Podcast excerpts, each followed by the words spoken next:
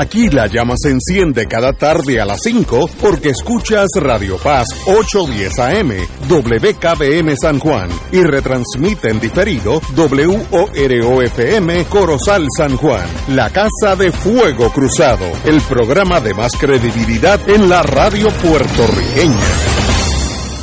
Esta emisora y sus anunciantes no se solidarizan necesariamente con las expresiones que escucharán en el siguiente programa. Son las 5 de la tarde, hora de escuchar Fuego Cruzado, el programa de más credibilidad en la radio puertorriqueña, en las voces de Ignacio Rivera y sus panelistas invitados con su discusión política dinámica e incisiva de los acontecimientos más importantes del momento. Fuego Cruzado comienza ahora.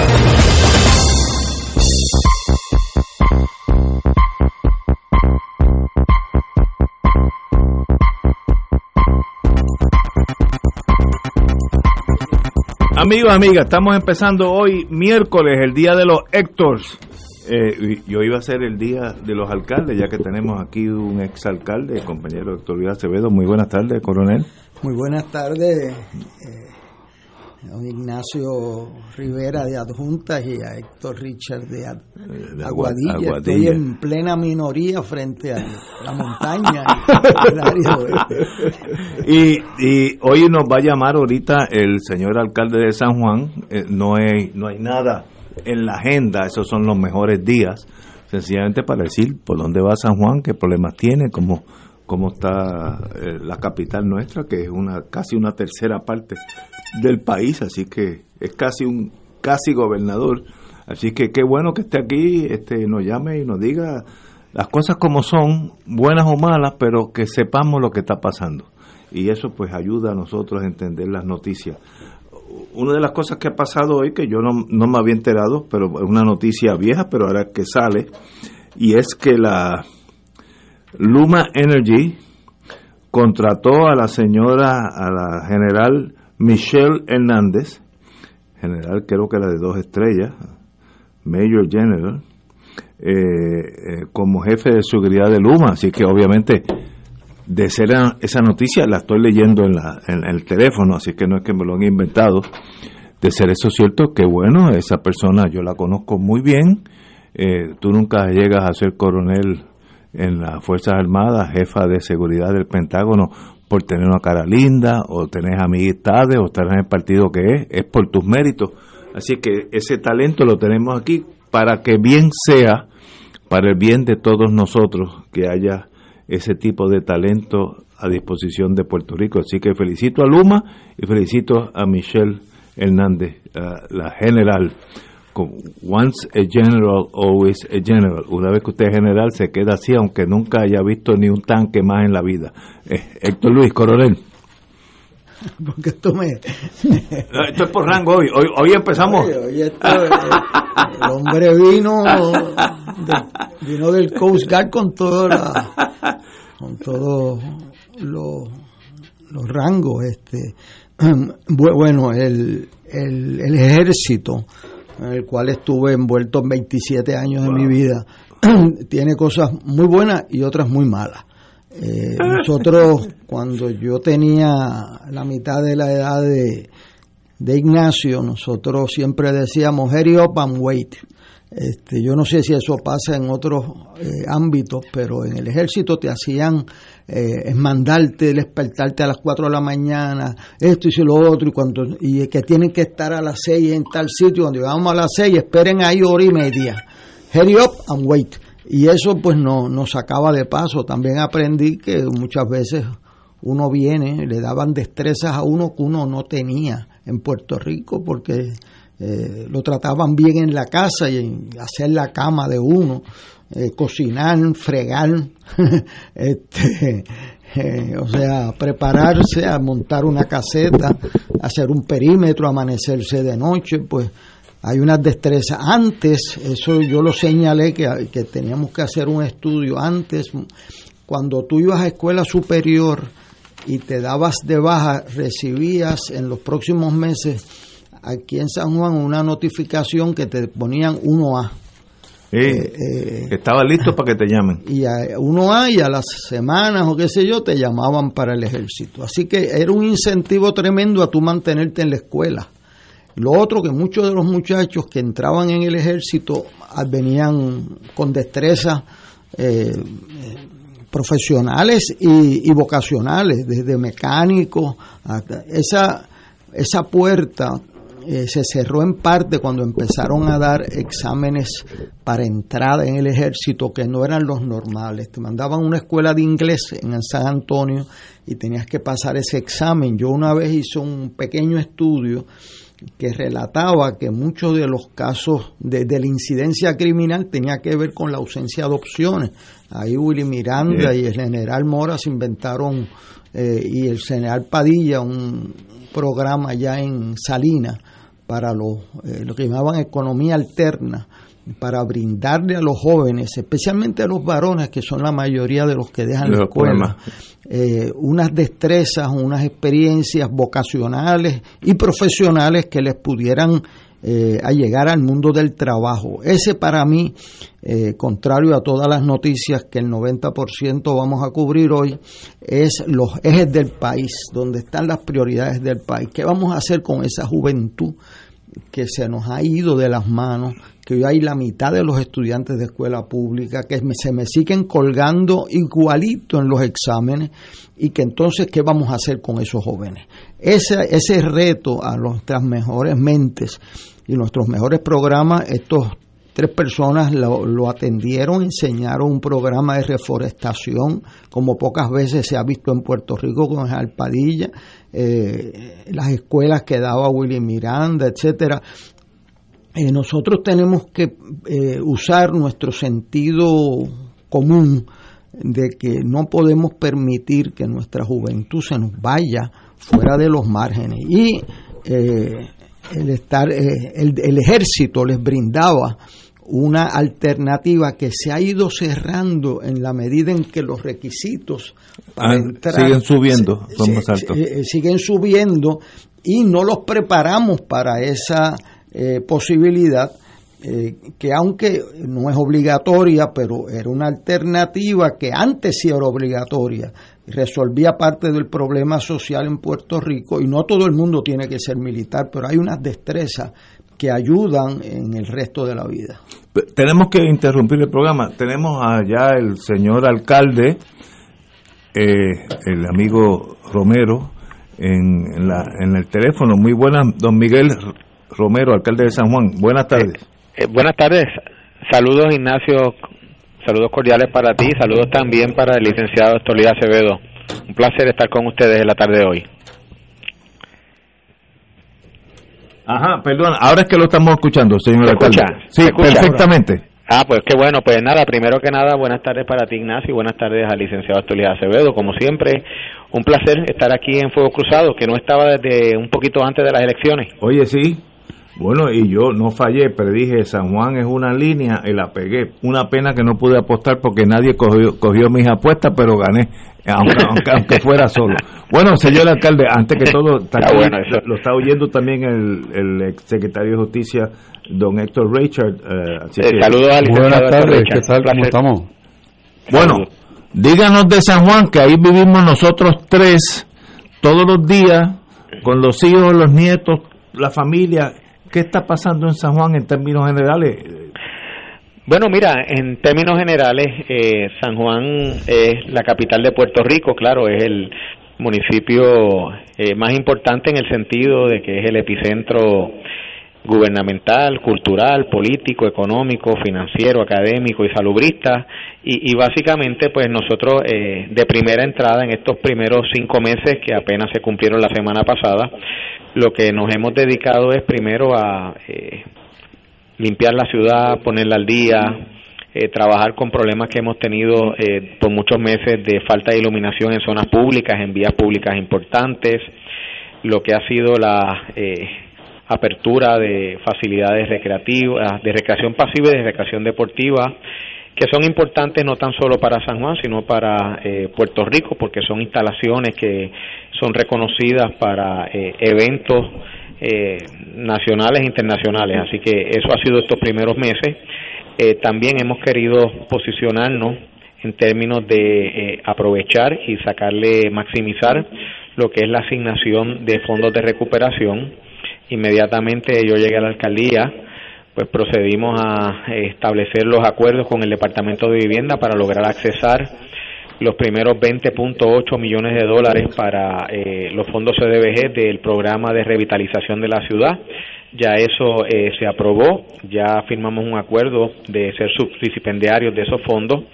Incluso ya los primeros proyectos, como lo es la rehabilitación del Parque Lina Enrique Marticol, la reconstrucción de la eh, calle Fortaleza, la reparación de aceras y la iluminación pública en lo que son las avenidas Ponce de León, y Avenida Fernández Junco se han sometido. Hay varios de esos proyectos que están aprobados. La idea es que se logren encaminar eh, su diseño y el inicio de la construcción durante este año y eso pues va a ayudar eh, no tan solo a generar actividad económica sino también a eh, mejoras de lo, que son el énfasis, el énfasis que tiene que haber en nuestra ciudad en lo que es el urbanismo para mejorar la calidad de vida de los sanjuaneros eh, por otro lado, ¿verdad? a nivel administrativo teníamos, tenemos todavía unos retos por delante.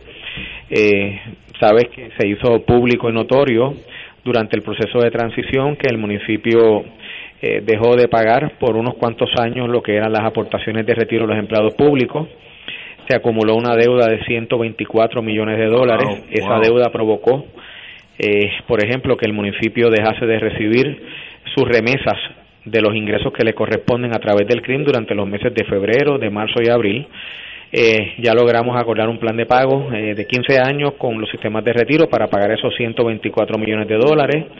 Ya hemos comenzado a recibir las remesas, que es el dinero que es el que, estamos utilizando para eh, comenzar, por ejemplo, a llevar a cabo trabajos de repavimentación de, de calles, de carreteras y proyectos de infraestructura. La, la infraestructura de San Juan necesita eh, mejorarse, necesita una inversión eh, sustancial, porque por unos cuantos años estuvimos en un plan de inversión de mejoras capitales y eso ha acentuado pues el, el, estado crítico de nuestra infraestructura. Así que eh, eso es lo que hemos estado haciendo, poner la casa en orden para que ahora cuando comencemos nuestro primer año fiscal, que es este, pues lograr este llevar a cabo eh, lo que nos comprometimos durante la pasada campaña electoral, que es algo que cualquier alcalde nuevo quiere hacer, encaminar lo que fueron sus compromisos, que se trata de eso, mejoras a la infraestructura, mejoras puntuales a nuestras facilidades de salud, la infraestructura deportiva, de carácter urbano y mejoras a las carreteras.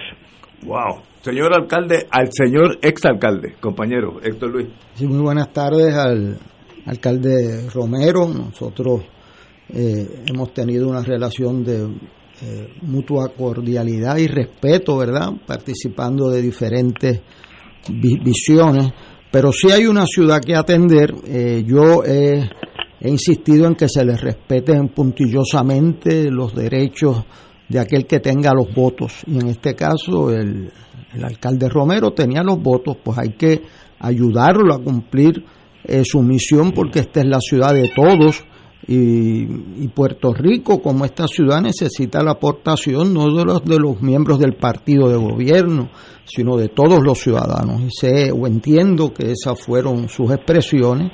Yo estuve en su toma de posesión, él me invitó y yo concurrí, eh, sabiendo que en este país, como decíamos antes del programa, el uno poder hablar con un adversario es, costoso, es amenazante eh, a Héctor Richard le gusta que yo diga que lo que aquí decir lo obvio es noticia y decir la verdad es casi cargos de traición.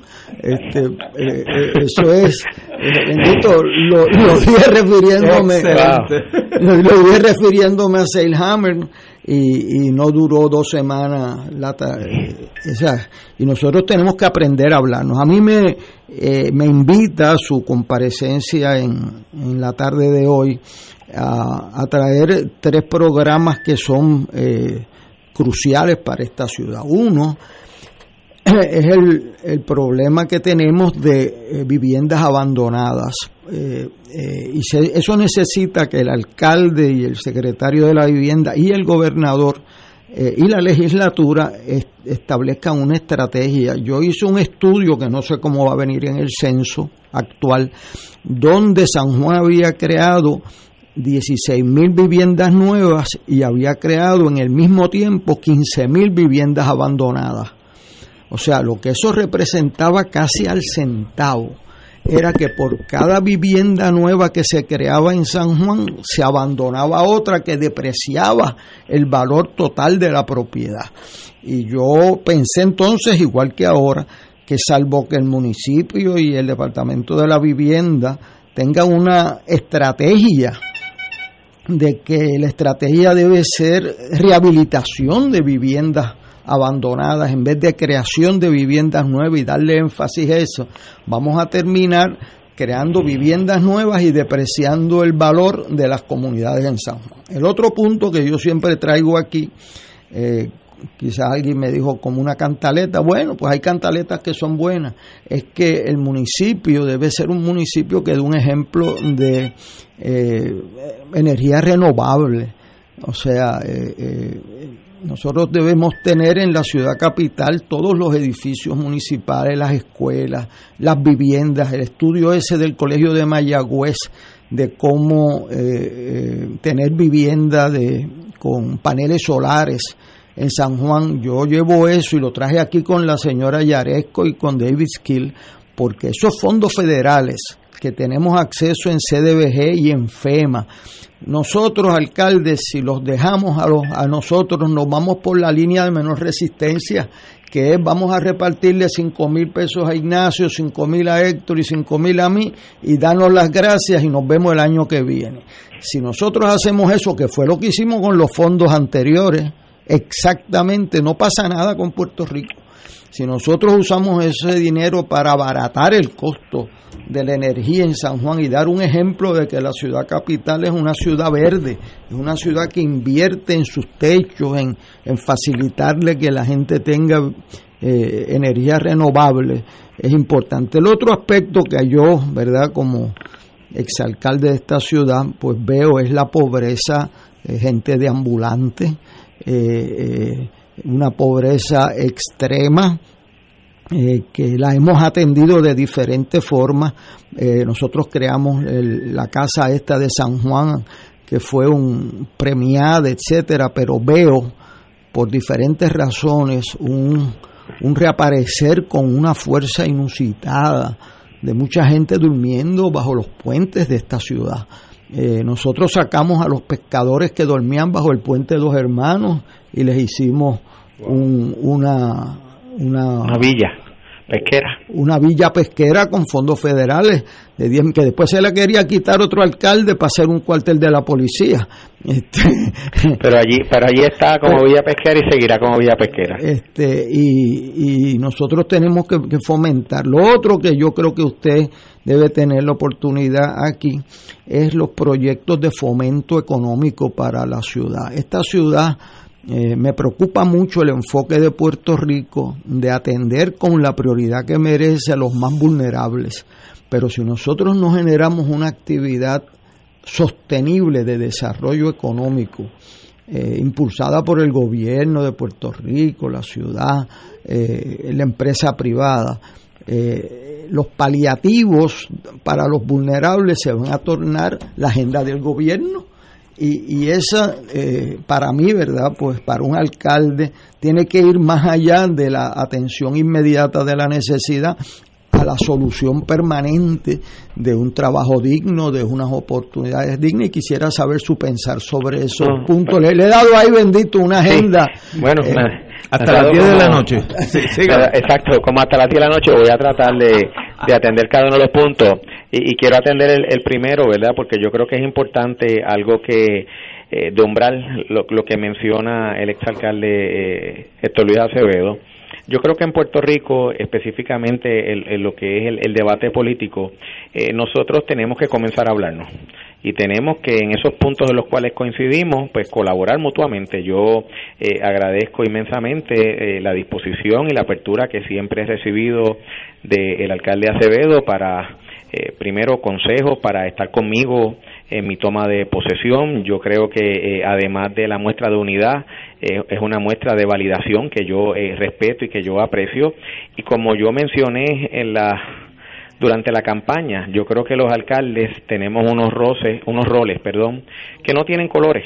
Eh, eh, los problemas que, que, que el licenciado Acevedo acaba de mencionar, como lo es la pobreza, eh, la falta de oportunidades, eh, eh, lo que es este promover la construcción verde alineada a la protección del ambiente, la, aprovechar este y maximizar estos fondos federales para, además de atender las necesidades inmediatas, como que él describió como los cinco mil dólares y las gracias, sino también dejar algo de valor que, que luego de que los fondos se agoten continúe produciendo para San Juan y para Puerto Rico. Yo creo que es importante. Y esos son asuntos eh, yo creo que coincidimos todos. Este, me parece a mí, ¿verdad?, que no, no, no, no, no inciden en aquellas cosas que pueden ser genuinas, ideológicas, pero que realmente desde la perspectiva de un alcalde pues pueden este, ocasionar diferencias. Y yo en ese sentido pues me reafirmo de que yo vine aquí a administrar una ciudad que tiene unos potenciales, unos fortalezas, unos activos como ciudad capital que no tiene ninguna otra y que no tiene incluso muchas otras alrededor del mundo y maximizarlos para llevarlos a un nivel superior y que eso ayude no tan solo a nuestros residentes de San Juan, sino también a todo Puerto Rico, porque si San Juan está bien, eh, eso es como un dínamo de desarrollo económico y actividad económica para los otros municipios de la zona metropolitana como Les Bayamón, Guaynabo, Cataño, Carolina eh, y mucho más que eso. Eh, ahora bien, por ejemplo, eh, nosotros, en el caso más allá de los fondos CDBG, durante este cuatrino tenemos una herramienta importantísima y, y, es ARPA, el American Recovery Plan, que fue aprobado por el presidente Biden el pasado 11 de marzo. En el caso de San Juan, San Juan el trato que recibe es como si fuese cualquier ciudad eh, dentro de la jurisdicción de cualquier estado de los Estados Unidos. Y nosotros ahora mismo en el municipio de San Juan eh, nos toca una asignación eh, importante de unos 237 millones de dólares divididos en dos años para poder este invertir este dinero en unos 36 meses. Aquí hay este va a haber recursos desde para eh, promover el turismo que ha sido afectado por la pandemia hasta para inversión en lo que son proyectos importantes de banda ancha, de construcción verde y yo creo que eso va a permitir al municipio de San Juan sin tener que pasar por la burocracia natural del Estado, porque son dinero que recibe directamente el municipio, porque está en title, por, eh, al igual que otros 27 municipios por población, a que nosotros podamos este, maximizar y desarrollar iniciativas que vayan atemperadas a atender eso mismo que mencionó, o esos retos que mencionó el licenciado Arturo Luis Acevedo, que tienen que ver con la pobreza, eh, que tienen que ver con la falta, por ejemplo, de infraestructura adecuada de banda ancha, eh, con la falta de vivienda adecuada. Por ejemplo, se menciona eh, las personas que viven eh, debajo de los puentes, en las estaciones del tren urbano, que utilizan las calles de Río Piedras, por ejemplo, que es casi un pueblo fantasma, ¿verdad? Por la falta de población que hay y hay un sinnúmero de personas que no tienen hogar que están viviendo en esas áreas a la, a la intemperie. Pues hay, hay recursos que van dirigidos a proveer no tan solo vivienda adecuada, eh, bajo los estándares federales, sino también que a la par con la vivienda adecuada, eh, proyectos que vayan dirigidos al empresarismo, proyectos dirigidos a la reinserción de personas que han estado en la calle dentro del mercado laboral, a lo que es el emprendimiento con la mentoría. Hay, hay muchas oportunidades que nosotros tenemos que eh, buscar desarrollar dentro de los retos que tiene San Juan fiscales a nivel administrativo, me parece que, la, que, que tengo mucha suerte eh, que eh, a pesar de esos retos tenemos unas oportunidades más allá de SDBG en fondos que estamos recibiendo directamente. Si los utilizamos bien, si atendemos esas necesidades puntuales, yo no tengo la menor duda de que al igual, por ejemplo, otros municipios, como y yo lo he mencionado con Ignacio en ocasiones anteriores que he estado en Fuego Cruzado, yo veo el municipio de Carolina, que es un municipio metropolitano, veo el de Bayamón también, en términos de extensión geográfica son bastante similares a San Juan, pero ninguno ni remotamente se acerca a los recursos que tiene San Juan, no tan solo presupuestarios o de recursos humanos, sino también de los de las fortalezas y los activos que tenemos como ciudad capital. Y yo he visto que tanto Bayamón como Carolina, por mencionar dos, un municipio PNP y otro popular, eh, han logrado eh, sobrevivir y han logrado no tan solo sobrevivir, sino este, atenuar, por ejemplo, el efecto que tuvo la reestructuración del Banco de Fomento, el efecto que ha tenido la eliminación de transferencias, la burocracia eh, de FEMA, de CDBG, y están ahí, proveen servicios, hay desarrollo económico, la pérdida de población ha sido muy distinta y menor a la que ha tenido San Juan y, yo creo que eso es algo que podemos revertir, ¿verdad? Este va a tomar un tiempo, las ciudades no se transforman y eso el alcalde lo sabe de un día para otro. Yo creo que hay que encaminar un plan aquí, eh, no tan solo a cuatro años, yo creo que debe ser a, unos diez años como mínimo para eh, nosotros poder comenzar a ver este unos unos eh, resultados que realmente pues no, nos lleven a concluir que estamos en la ruta correcta. Muy bien, compañero Richard. Sí, muy buenas tardes, alcalde. Saludos. de saludarlo nuevamente. Igualmente. Nos vimos recientemente en una reunión de cónsules, que el alcalde muy gentilmente creó un espacio en el municipio para que los cónsules puedan estar allí, eh, porque los cónsules son promotores de negocios. Y la idea del, del desarrollo económico de San Juan la ata con mucha astucia a no solamente inversión de una dirección, sino de múltiples direcciones, porque el cuerpo consular representa un sinnúmero de países que tienen intereses en el desarrollo, tanto de sus economías como de participar en el desarrollo de otras economías. O sea que me parece que la visión suya del desarrollo económico de San Juan es muy acertada al, traer al, ruedo entes que pueden servir de promotores de esa, de esa gestión, especialmente de inversión en, el, en San Juan y en Puerto Rico. Ese aspecto de desarrollo económico que ya usted ha cubierto en, parte describiéndolo, eh, sería bueno que el país conozca un poco más de detalle de cómo eso se desarrolla en su municipio.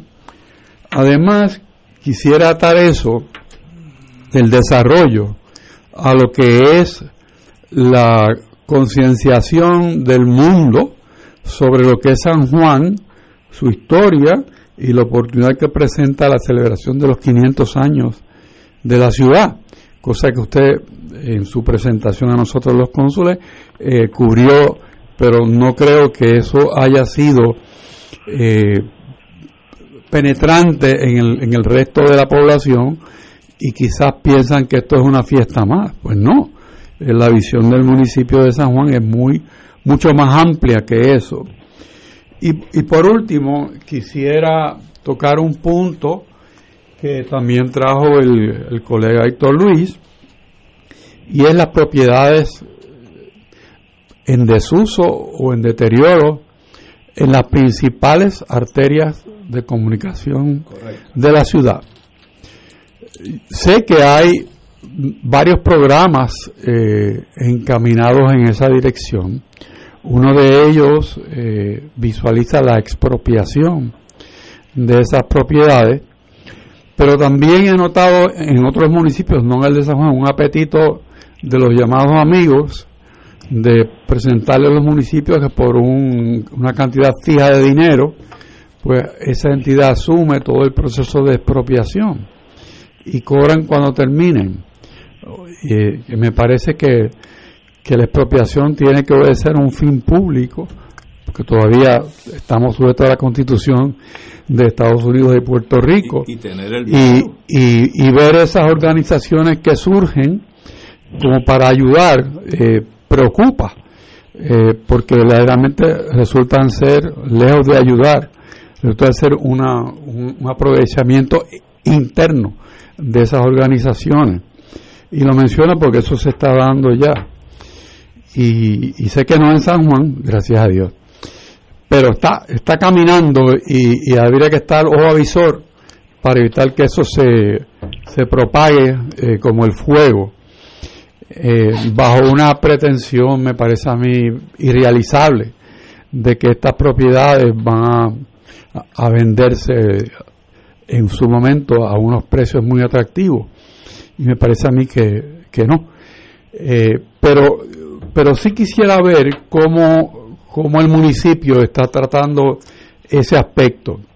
Sé que como un dato relacionado, tengo experiencia de programas del municipio de San Juan eh, para rescatar parcelas abandonadas que no, no se podían ni inscribir en el registro de la propiedad como parte del, del acervo del municipio pero con mecanismos creativos sí se logra inscribir a, hombres del municipio y no tan solo se le establece mantenimiento, sino que se constituye en, una base del, del, vamos a llamarle, del caudal del municipio para sostener su crecimiento en un momento en que pueda volver al mercado de bonos.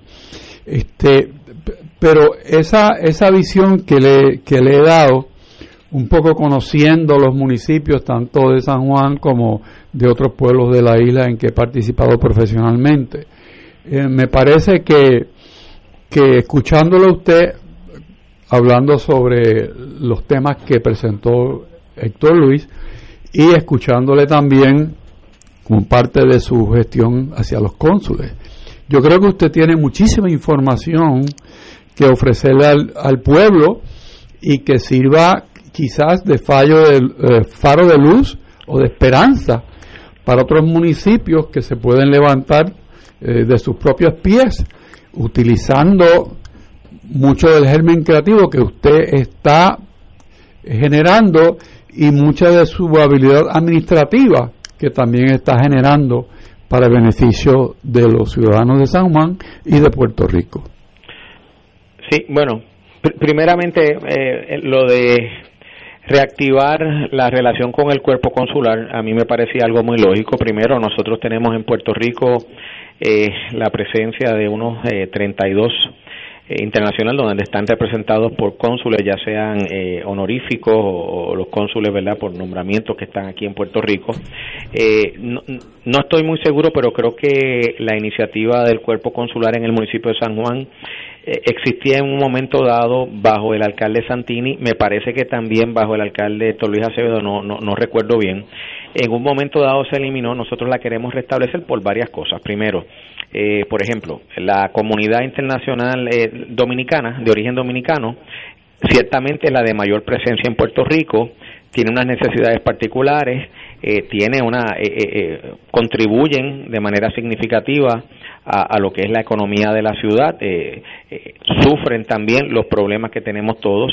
De igual forma, la comunidad de origen español, la mexicana. Ayer yo tuve aquí al cónsulo de Francia aquí en la Casa Alcaldía, pues yo creo que hay diversos sectores que están representados en la ciudad que nosotros podemos eh, maximizar eh, mediante intercambio, eh, por ejemplo, entidades o compañías que tienen presencia en Puerto Rico, cuyas matrices en sus países pueden ayudar a expandir la producción que hacen en Puerto Rico. Me parece que es importante en términos de que el municipio de San Juan tenga una relación de trabajo efectiva con esta con la comunidad internacional yo creo que es bueno para San Juan y para Puerto Rico así que eso es lo primero eh, segundo en la antesala de lo que era el de lo que es la celebración del quinto centenario tú mencionaste algo licenciado Richard y es lo siguiente el quinto centenario eh, no es una fiesta más, es un evento histórico. Eh, si miramos, somos de las ciudades más antiguas del hemisferio.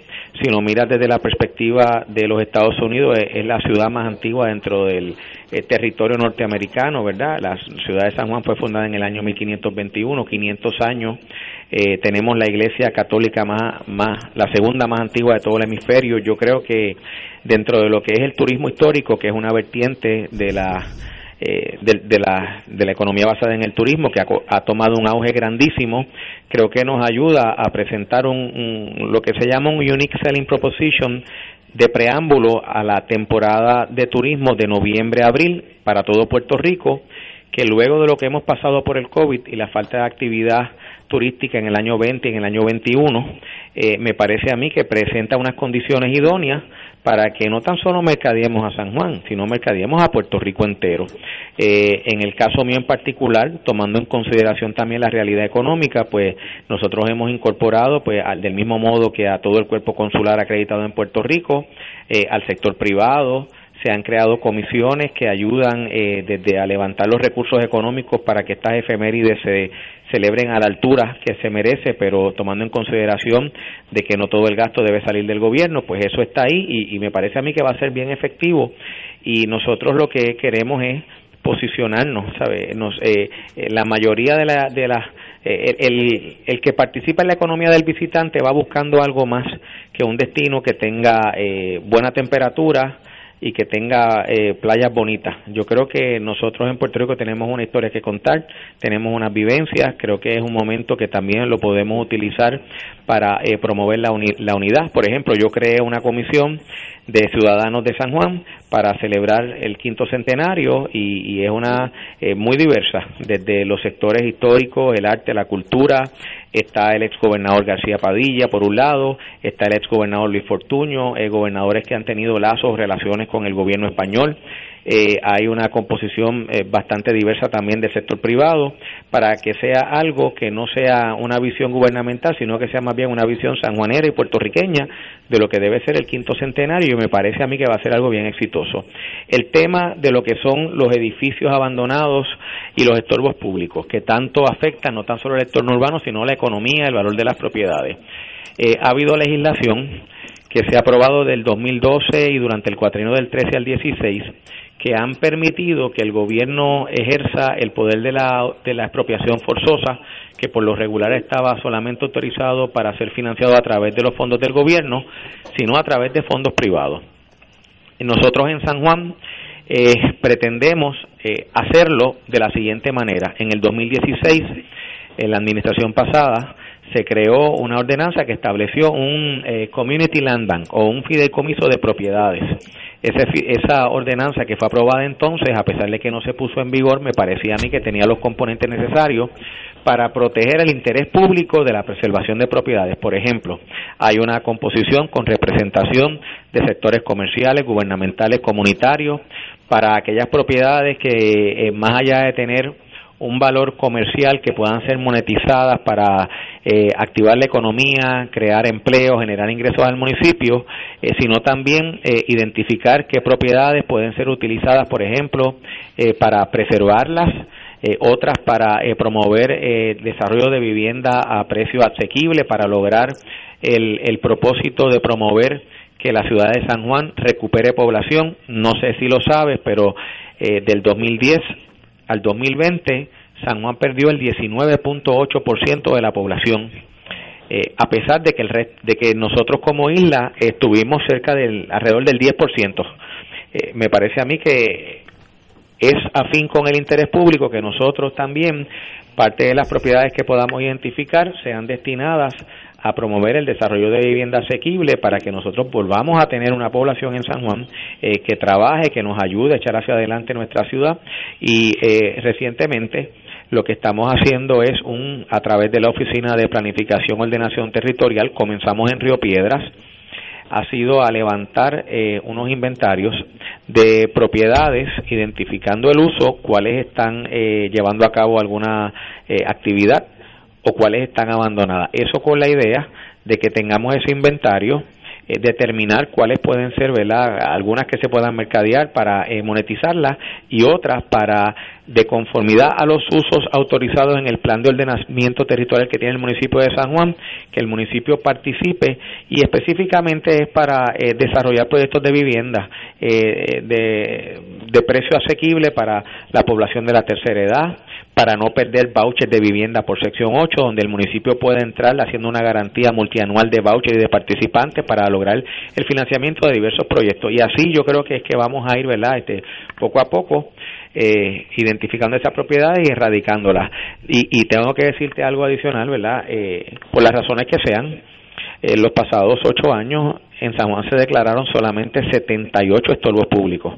Eh, por lo menos hasta el momento en que culminó la transición, el personal que había en esas oficinas municipales, pues mira, este, o se retiraron o ya se fueron, eh, ha ido eh, bajando, no se hizo el reclutamiento de personal y la actividad eh, oficial del municipio en lo que es eh, la declaración, la inspección de estorbos públicos, el señalamiento de vistas, la imposición de multas a aquellas personas que permitieron que sus propiedades se convirtieran en un peligro a la salud, la seguridad eh, del entorno urbano, pues eso, esa política pública, pues no, no se estaba implementando. Mira, eso, eso que dice el alcalde, no es la primera vez que sucede. Yo sí le puedo decir que hace ya desde el siglo pasado que yo fui alcalde, imagínese. no lo digas así. Oye, pues, es la verdad. Y te ves entero, ¿ah? De momento, alcalde, yo pensé en los españoles. el siglo pasado. Yo encontré el edificio de la antigua Junta de Planes eh, con muchas eh, primeras piedras, pero ninguna activa. Eh, María Yudijo Kendo hizo un trabajo excepcional porque ¿qué pasa? Si ese edificio se le dieron eh, secciones 8, se le dieron otros programas y repobló Santurce, porque con la población de ahí, pues los negocios, los supermercados, la, o sea, eh, el entorno de Santurce vino a. Para mí, dolor, yo no entiendo los detalles, ¿verdad? Pero lo dejaron caer en el mismo medio de Santurce. O sea, eso que usted está señalando, eh, o que señaló Richard, de las arterias principales de la ciudad, para no hablar de la Ruppel, de la Ponce de León y la Fernández Junco. Lo que hay que hacer es montarse en el carro y en una hora uno sabe 10 o 15 prioridades eh, eh, que entonces hay que invitar a la empresa privada, invitar, pero eh, cuando llegamos a este programa dentro de tres años y medio, ¿verdad? Porque llegan estos programas, a veces con, no con los mismos participantes, pues Richard le va a preguntar, oye, aquello que hablamos en junio de las arterias principales de San Juan. Y eh, si yo estoy, ¿verdad? Uno nunca sabe cuánto va a durar, pero si yo estoy, le voy a preguntar cuántos paneles solares hemos puesto en propiedades públicas y privadas en el municipio de San Juan. Entonces, como ya le estamos advirtiendo tres años anterior por dónde vamos a ir, ¿verdad?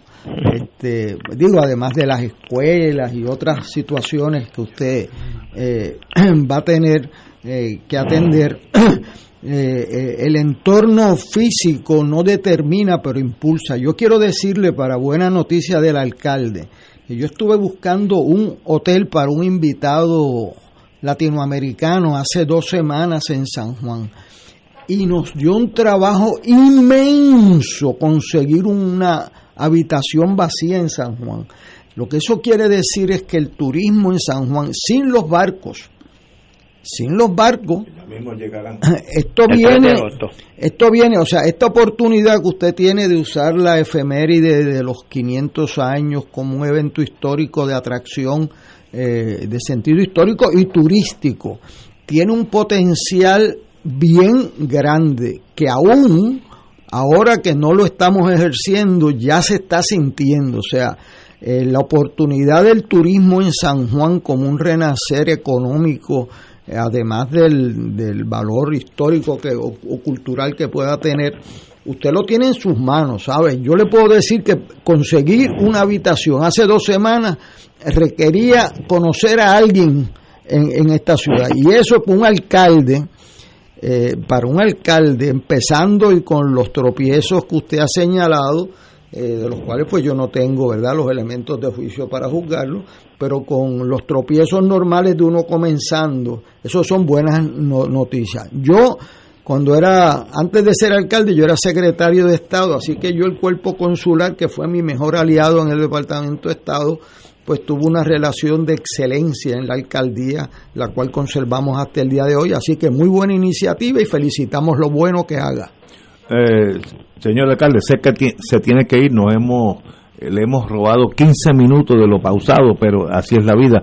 Un privilegio estar con usted. Yo tengo como 20 apuntes de oyentes, mañana me comunico por el internet con usted y, Seguro. y le paso todas las quejas, eh, endoso, porque hay de todo, así que mañana lo tendrá. Me lo va enviando y lo vamos atendiendo. Cómo no, pues muchas gracias. Privilegio, señor alcalde. un, saludo al licenciado Richard, el licenciado Estolio Acevedo. Un abrazo para todos. Adiós. Un placer. Excelente. Me da la impresión, esos first feelings son importantes, de que he's in charge, como dicen en el Navy When in command, command. Si usted es el jefe, usted es el jefe de la nave. Y esa nave zarpa, llega, triunfa o muere usted siendo capitán. Especialmente si tiene 121 millones de dólares no presupuestados. Uy. Este, entrándole que le puede dar dirección a la ciudad. Ojalá, el timón, el timón puede. el, timón se le hace a uno más fácil si tiene con qué dirigirlo,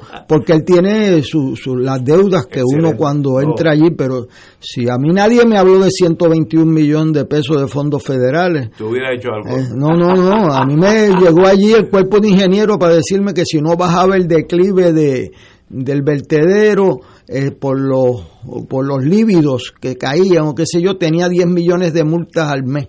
Y yo le dije, pero ¿cómo es eso? Ustedes descubrieron eso en febrero. Este, o sea, eh, o sea que él tiene sus retos, ¿verdad? Pero tiene una ayuda que, que es bien usada, porque ese es el punto de nosotros. O sea, no puede ser usada con, la, con el primero que aparezca allí. Estratégicamente usada puede brindarle una transformación vital a la ciudad que yo pienso que, que y subrayo lo que estás diciendo que además no tiene el problema del, del gobierno central encima de esos dinero. Que eso es bien bien bien importante porque son asignaciones directas al municipio del gobierno federal si tuviera que pasar por todos los ahí se le va un año. Bendito sea Dios se tumban la mitad los muchachos eh, y pasar a, a, eso a esas entidades que hoy en día tienen acronismos este, para designarla y son botellas donde hay fondos pero no te los doy. Y hay proyectos este, emblemáticos pero no los procesos y, y este país está paralizado porque esas esas entidades gubernamentales son la botella y esto viene derechito al hígado. O sea, yo creo que tiene una gran oportunidad. Como ya yo tengo la edad para decir más o menos lo que pienso, no siempre, sino en algunas ocasiones, me siento cómodo con la administración de este alcalde en su faceta administrativa uno puede ser un genio, usted puede ser Gandhi, pero Gandhi era el primero que decía, yo no puedo administrar ni mi casa, así que no, no, me pongan a eso. Son dos talentos diferentes. Me da la impresión que este señor alcalde sabe lo que está haciendo. Le deseo lo mejor de la suerte y mañana le mandaremos las cosas buenas y las cosas malas que he recibido por el teléfono. Vamos a una pausa, amigos. Fuego Cruzado está contigo en todo Puerto Rico. Si sientes preocupación desproporcionada, sensación de ahogo y pánico, aumento del ritmo cardíaco, inquietud, problemas de concentración, probablemente estés padeciendo de ansiedad. Llama ahora a nuestra línea confidencial al 787-760-0222. En San Juan Capestrano contamos con un equipo de profesionales que podrán orientarte sobre las opciones de tratamiento. No estás solo. Te vamos a ayudar.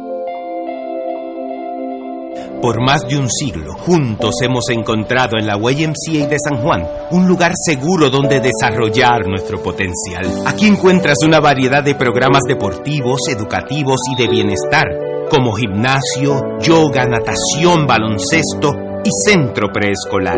En la YMCA te fortaleces física y mentalmente y floreces. Redescubre hoy todo lo que la Y tiene para ti. Visita ymcasanjuan.org.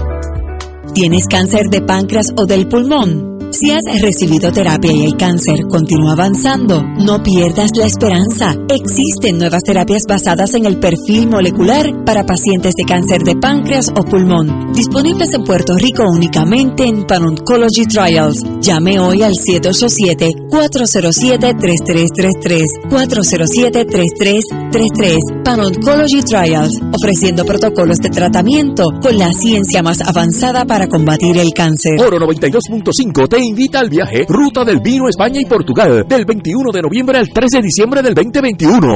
Visitaremos las regiones de Riviera del Duero, La Rioja y Oporto en Portugal. Incluye 16 catas de vino, visitas a las bodegas de Marqués de Riscal, Sanderman, Marqués de Cáceres y Valdecuevas entre otras. Excursión al Museo del Vino y crucero por el río Duero. Nos acompaña Ignacio Rivera, conductor del programa Fuego Cruzado. El viaje incluye boletos aéreos con Iberia, hoteles cuatro estrellas todos los desayunos, almuerzos y cenas, catas de vino y visitas descritas en el programa. Servicio privado de autobús con aire acondicionado, guías, impuestos y cargos hoteleros. Reservaciones viaje ruta del vino España y Portugal. Llamar a Culture Travel al 787-454-2025, 787-538-3831 o al 787-552-0825. Nos reservamos el derecho de admisión. Ciertas restricciones aplican. Culture Travel, licencia 152AV90. Reservaciones 787-454-2025. Fuego Cruzado, el programa de más credibilidad en la radio puertorriqueña, es ahora la tribuna abierta de análisis noticioso, con diversas perspectivas que exploran el trasfondo de lo que acontece a diario y cómo nos afecta. Escucha Ignacio Rivera y sus panelistas invitados de lunes a viernes en Fuego Cruzado en transmisión diferida a las 10 de la noche por Oro 92.5 FM. Despierta con la gracia de Dios iluminando el sendero y responde al llamado de congregarnos en su nombre cuando el sol despunta en el Santuario Nacional de Nuestra Señora, Madre de la Divina Providencia, tempranito en la mañana, el sábado 3 de julio, 5 y 30 de la madrugada para otra misa de madrugadores, la celebración eucarística que se ha convertido en tradición y fuente de bendiciones para la familia católica. Por motivo de la pandemia, se practicará el distanciamiento físico recomendado y el uso obligatorio de mascarillas. Se llevarán a cabo confesiones previo a la Santa Misa. Participa en este encuentro mensual y comienza el fin de semana en paz y renovado, asistiendo o escuchando la transmisión en directo. Misa de madrugadores por Radio Paz 810 AM o Radio Paz 810.com y oro 92.5 o radio radioroorofm.com. Info santuario de la providencia.org 787-646-9448. Y ahora continúa Fuego Cruzado.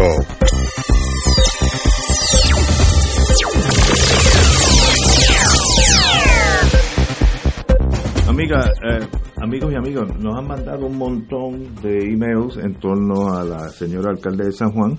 Quiero decirle que todos los apuntes de ustedes, eh, algunos se, se concretan en el mismo en el mismo asunto, pero todos van a estar en el escritorio del señor alcalde mañana en la mañana, así que cuenten con eso.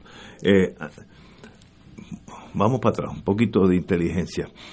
Eh, en estos años, últimos años, han llegado un montón de inmigrantes a la frontera, cosa que siempre había habido, pero ahora es una cosa sencillamente tumultuosa. Y en los últimos años están llegando niños literalmente desde seis meses a siete años que los dejan en la frontera. Una cosa que para mí se me hace difícil poder comprender eso. Pero como uno aprende, todo tiene una razón de ser. En el The Economist hicieron la misma pregunta, el periódico británico de análisis, y dicen, eso le llaman los ingleses el Northern Triangle, el triángulo noreste, no, del norte, triángulo del norte, que eh, eh, compara, no, eh, que comprende a Guatemala, Honduras y El Salvador. Ese triángulo, llaman el triángulo del norte. Y dicen, ¿y por qué la gente se está yendo de esos países? Dice, tiene highest poverty rate más allá de Haití, después de Haití. Y worst homicide and domestic violence en el mundo de los asesinatos y lo, y la, lo que sería aquí la ley 54 contra las mujeres, violencia doméstica. Y yo no, eso no lo tenía claro. Ha tenido, en el 2020 tuvo dos back to back categoría 4 huracanes, que yo, yo no, le, no los recordaba que desbarataron la economía. Así que si tú a esa, ese país, ese, ese triángulo, Guatemala, Honduras, El Salvador, que puede ser en realidad un país, Centroamérica, vamos a ponerlo así, ya estaba de la pobreza extrema con el peor contagio de homicidio y violencia doméstica del mundo y le añade dos huracanes María en el 2020, lo cual yo no recordaba, ha devastado ese, ese lugar y sencillamente allí, si tú te quedas allí, te mueres de hambre, de inanición. Por tanto, por eso es que esos seres humanos tan dignos como nosotros deciden, tal vez yo me quedo aquí, pero mi nieto que se vaya a la frontera y que se, la juegue. Eh, sencillamente que es una cosa para mí, mí difícil de comprender. Pero es por eso, allá no hay FEMA, esos dos tormentas que desbarataron eso, los desbarataron y se quedó desbaratado.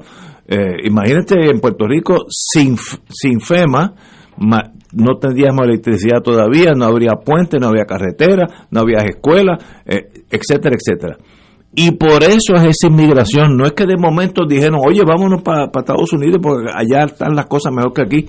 Es que la, las fuerzas económicas se han reunido en un cóctel malvado, adversario a la humanidad, y sencillamente estos señores no tienen otra opción de ir a buscar nuevos senderos.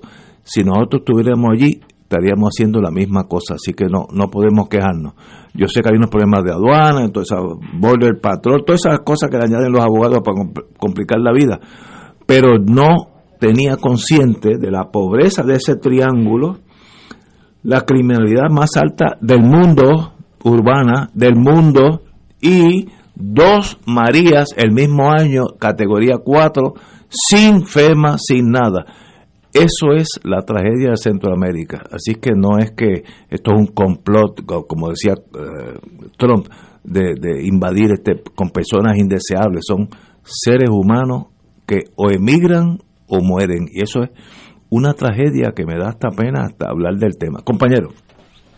nosotros habíamos conocido eh, los años 80 cuando fuimos secretario de Estado que para que un ser humano coja una yola, abandonando su casa, ponga a sus hijos en una yola, que tú no sabes si va a llegar, va a llegar o no va a llegar. No es el Queen Mary. Y si después que llegas te arrestan y te mandan para atrás.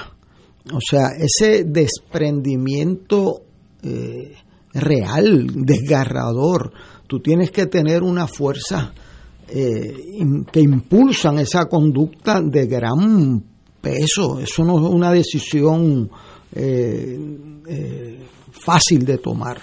Nosotros nos dimos cuenta y el gobernador Hernández Colón y el gobierno de los Estados Unidos, República Dominicana, que la manera de atajar eso y en Haití también era creando un desarrollo económico que no obligue o impulse una emigración forzosa de sobrevivencia. Y eso empezó aquella también en México con las maquiladoras. Maquiladoras, en la este, frontera. En, la frontera para que pudieran permanecer. Hay un libro de, de profesores de MIT de por qué las naciones eh, eh, fail, why nations fail, que cogen la misma ciudad de Laredo y la dividen Laredo en dos y, y porque pues las instituciones. Eh, la escuela es buena, la policía es confiable, eh, la salud, tú vas allí, ¿verdad? Por ejemplo, yo he dicho aquí que nosotros tampoco podemos vivir eh, del olvido, o sea, aquí las vacunas que nos están llegando gratis a nosotros, al resto del mundo le, cuestan millones de dólares. O sea, eso no llegan gratis a, a Honduras, a menos que los americanos sean lo suficientemente inteligentes y lo primero que digan es quien más las necesita son ustedes. Son ustedes y van por ahí, claro, y los vamos a vacunar allí con la gente del CDC para ahí, o sea, y vamos a establecer un plan que usted no, o sea, el, servicio de salud en, en Arizona va a estar comparable al que usted va a tener allí en la ciudad de Guatemala.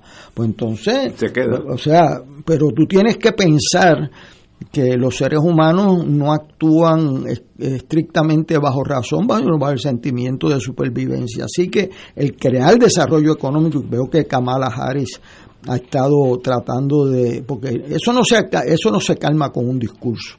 No. O sea, tú vas, me- tú coges un gran discurso y lo metes en el Banco Popular y no te dan dinero para atrás, ¿sabes? Este, o sea, tú tienes que acompañar ese discurso con unas acciones eh, pos- positivas de, de montar acción que, que, que- que sean convincentes, porque la gente aprende más por los ojos que por los oídos. Y, y entonces, pues, esa situación explosiva, que yo la veo explosiva para Biden, porque Biden, con su lenguaje mucho más moderado, puede entenderse que es una invitación a mayor emigración y Sí. no hay quien pueda aguantar una elección con una emigración descontrolada. Así que el interés de, de los Estados Unidos y en un sentido de nosotros es ayudar a, si a los haitianos, pues los haitianos, si es a los boricuas que están en problemas, los- o sea, la gente más vulnerable. Y eso requiere acción. Nosotros, y hay que reconocerlo, y hay gente que me critica porque yo lo reconozco. O sea, eh, la Junta Fiscal dijo, mire, aquí el fondos federales tras María suman varias veces el total de presupuesto de Puerto Rico Eso es correcto. entre FEMA y eso. eso es y eso eso es algo que nosotros no podemos pasar como inadvertido o tomarlo de gratis Eh, yo me reniego a eso yo creo que eso hay que ser conscientes eh, entendiendo que eso representa unas prioridades y que eh, el que me regalen las vacunas y que por cierto, según hemos criticado en otras ocasiones, hoy tengo que decir que Puerto Rico ha mejorado significativamente su standing en la vacunación en Estados Unidos y está entre más de la entre la primera mi- mitad y según lo habíamos llamado la atención por mucho tiempo aquí. Hoy también pues tengo que coger el micrófono para felicitar los esfuerzos exitosos que han hecho. Pues ese esfuerzo exitoso también Puerto Rico puede ayudar y puede ayudar a otros a trasladarlo a los lugares más vulnerables porque seres humanos son ni más ni menos que nosotros. En los datos de Puerto Rico es interesante que hoy la información indica que los, los patronos en Puerto Rico están muy por encima de los Estados Unidos en el 10% que requieren Sí. que sus empleados Estén vacunados. vacunados. En Estados Unidos el 4%. Wow. Eh, Oye, interesante eso. Una cosa absurda. Te- te- absurda. Y ahora cuando vengan las clases, pues uno de los requisitos para clases presenciales es que estén Que estén vacunados, vacunados. porque usted no tiene derecho a contaminar a nadie.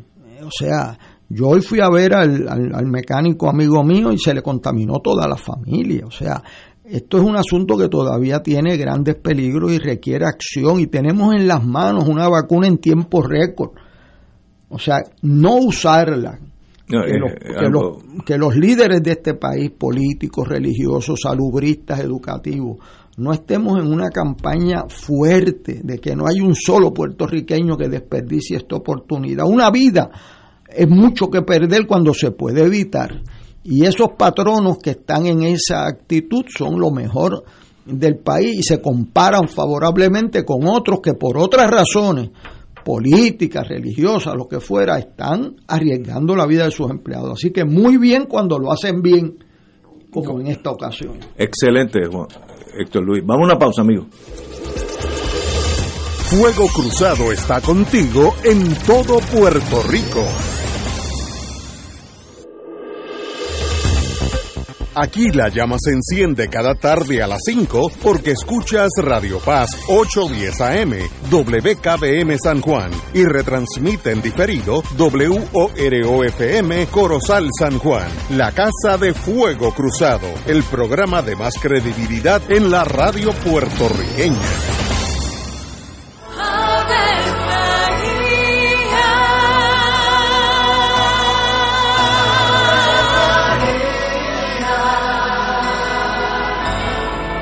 El ángel del Señor anunció a María.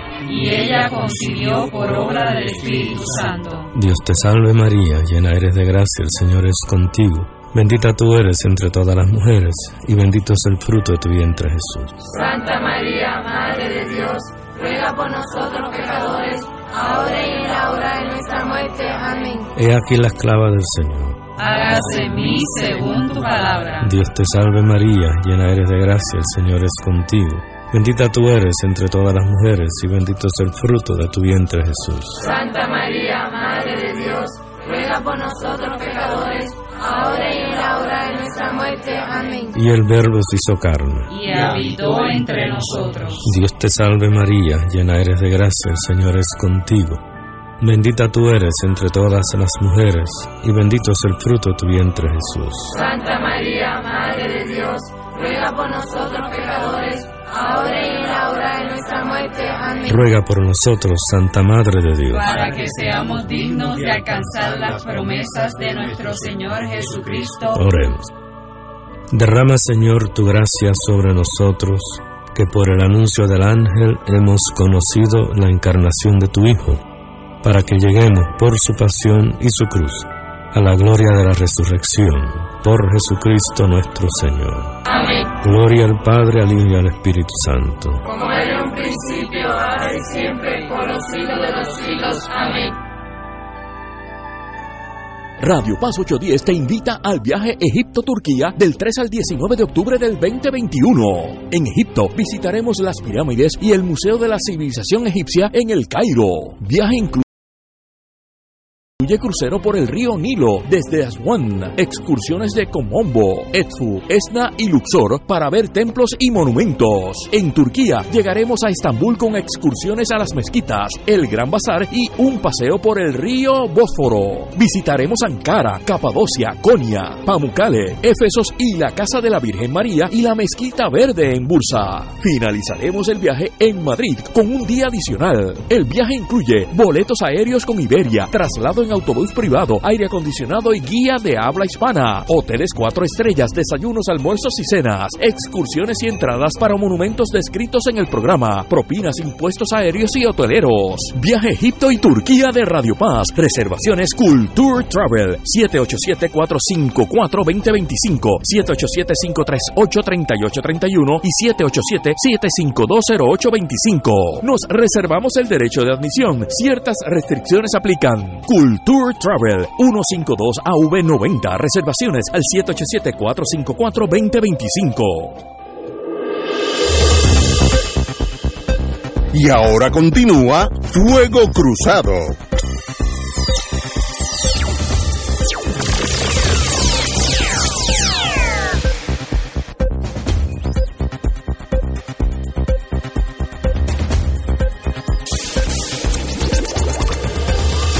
Regresamos, Boys and Girls de Fuego Cruzado. Vamos a hablar del gobierno de Puerto Rico, el amigo Manuel Sidre.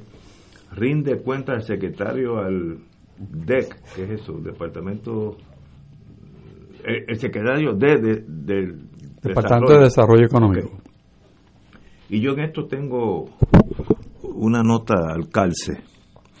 Eh, en el mundo empresarial, las decisiones se toman, yo estuve en eso 20 años de mi vida, se toman a veces en una cafetería, a veces en el parking, eh, decisiones que impactan la vida de, seres humanos, de plantas. Pero la secretividad es importante. Y la Cámara de Representantes, si, eh, si bien tengo entendido, en el Senado, presidente del Senado, José Luis Dalmau, determinó citar a Sidre para que indique lo que él sabía de Hewlett Packard, etcétera, etcétera.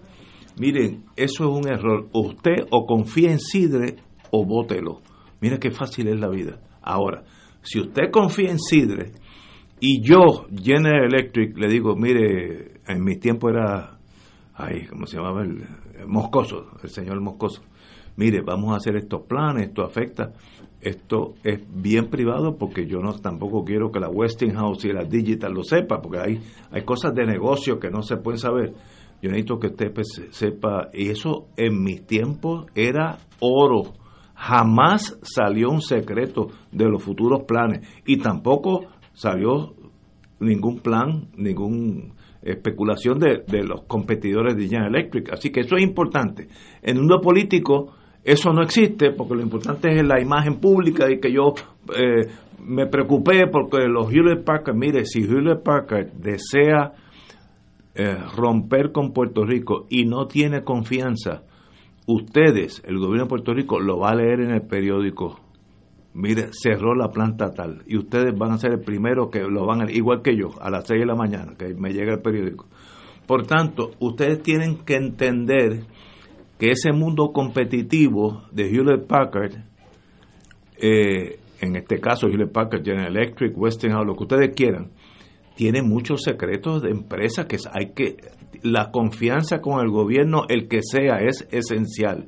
Si no hay esa confianza y van a formar los políticos un pero en el Senado o en la Cámara, no digo nada hasta que un día llegan los empleados y la puerta está cerrada y se acabó. Me, me economicé un montón de dolores de cabeza.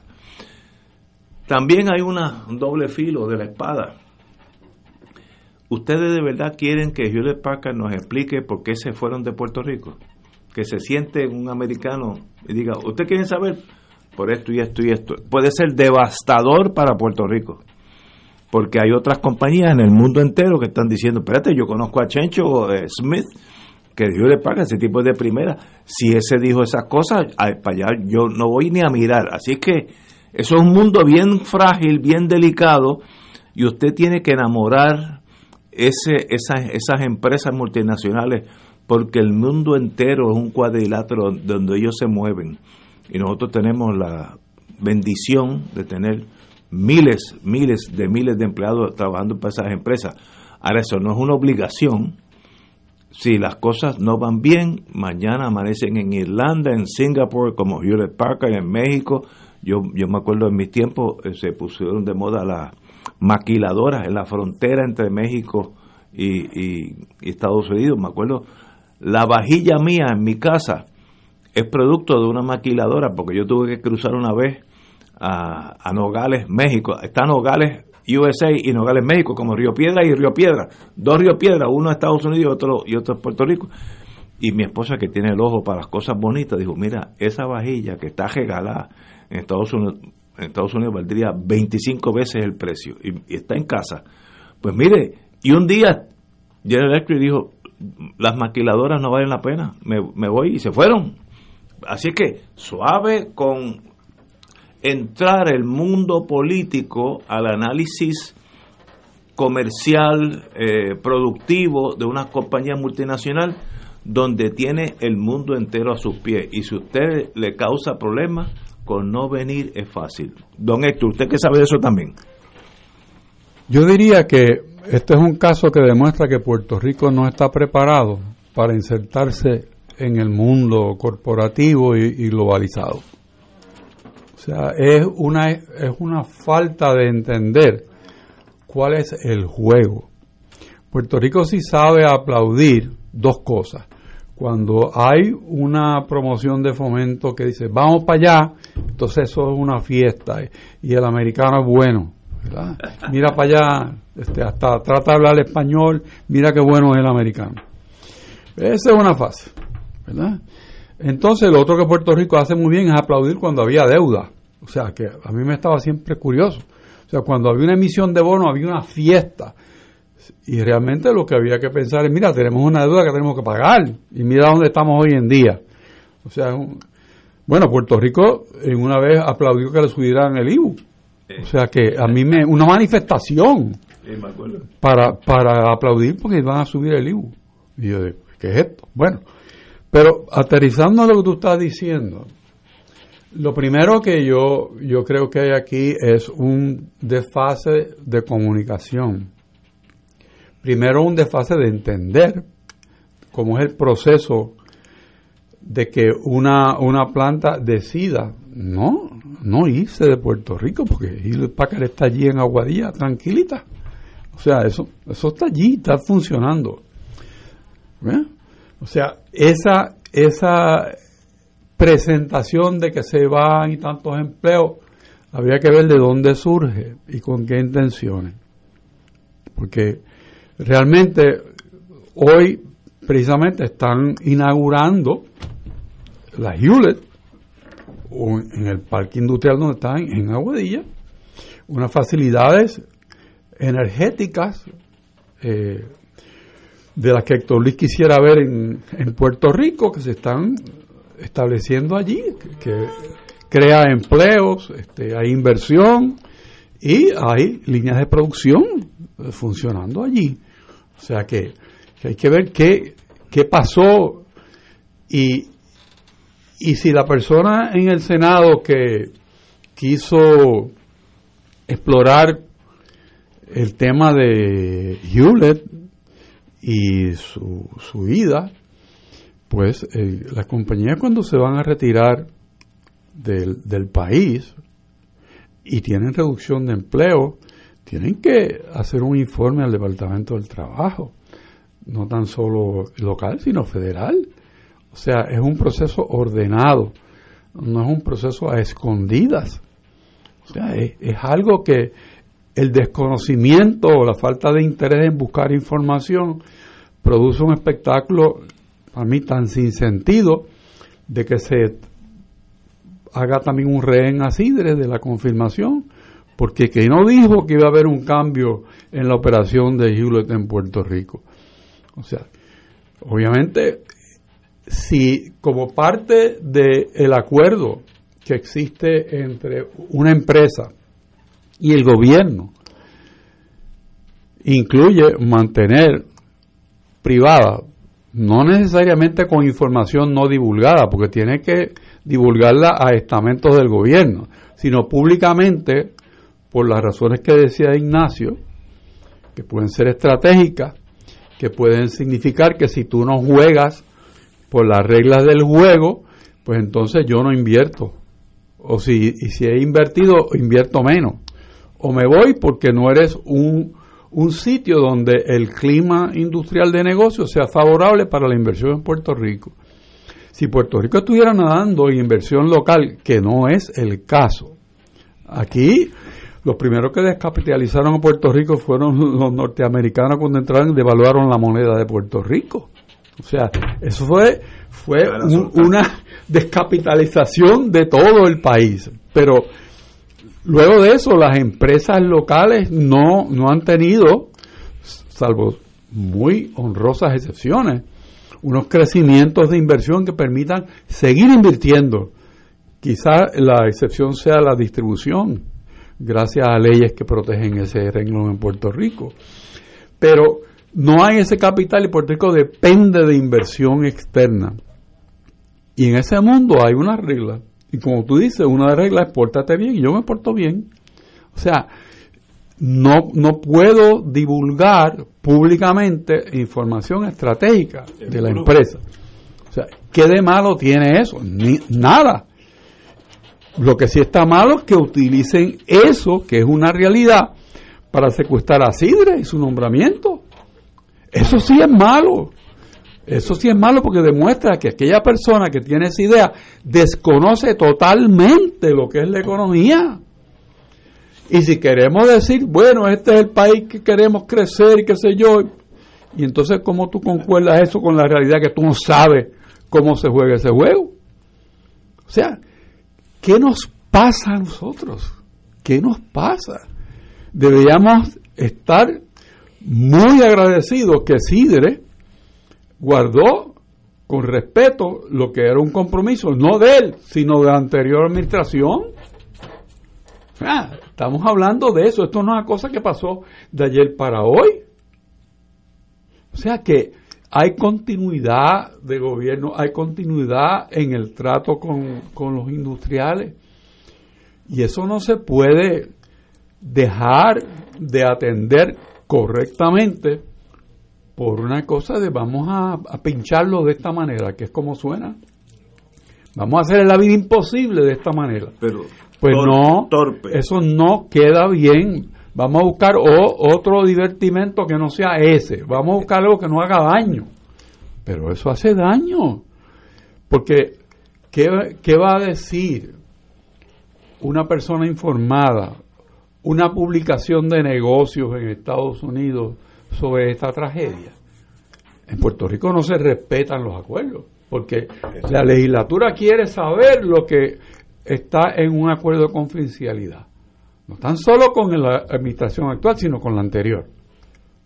no hay continuidad en los acuerdos establecidos.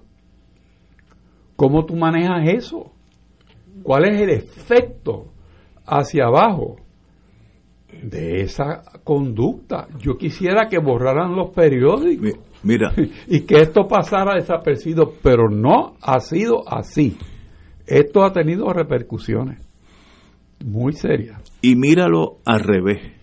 Cuando yo estaba en la General Electric, hubo una fiesta de los industriales que los gobiernos en Nueva York se reúnen, y era de Puerto Rico. Y mi jefe me dijo, mira, yo no sé qué hacer allí, así que vamos para allá. Este, tú me acompañas. Y yo volé y nos juntamos en Nueva York. Y pues uno va, allí más bien en un plano diplomático de sonreír, tomarse un cóctel y irse para su casa, que en realidad no pasa nada. Pero Teodoro Moscoso, que era un lince, tuve el primero de, estar con él varias veces, le dice a mi jefe, Leonard, no, Leonard Peterson, le dice, miren, eh, ¿por qué usted no ponen una, una planta a las afueras de Humacao? Y, y mi jefe dice, bueno, pero es que allí no hay planta, pues nosotros sabíamos. Dice, no, y si yo se la fabrico para usted. Y mi jefe, delante de mí, me dice, bueno, si usted lo hace, cuando lo haga, me llama. Y esa fue la planta General Electric en Humacao. Cuando uno va para Humacao, uno tiene que coger a la izquierda o coger a la derecha si va para Yabucoa.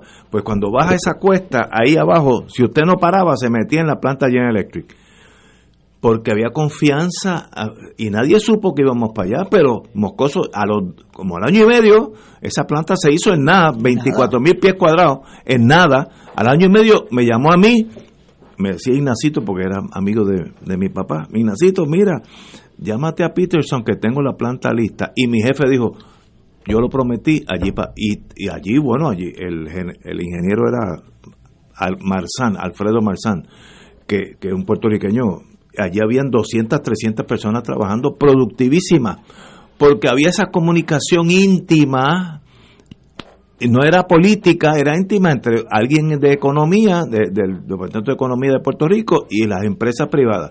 Eso no puede ser político, no puede ser un balón que se esté discutiendo en el Senado que allí va para un Macao, pues no va, porque no, ese no es el negocio de uno. Ahora, eso yo lo viví el, de Hewlett Packard, Packard es yéndose y yo lo viví llegando con, con don Teodoro Moscoso, que en paz descansa.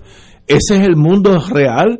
El que no entienda eso no se meta en ese mundo, dejen a los que saben de eso, en este caso Sidre, manejar ese mundo. Ahora, la palabra y la secretividad es esencial en ese mundo, esencial. Tres comentarios.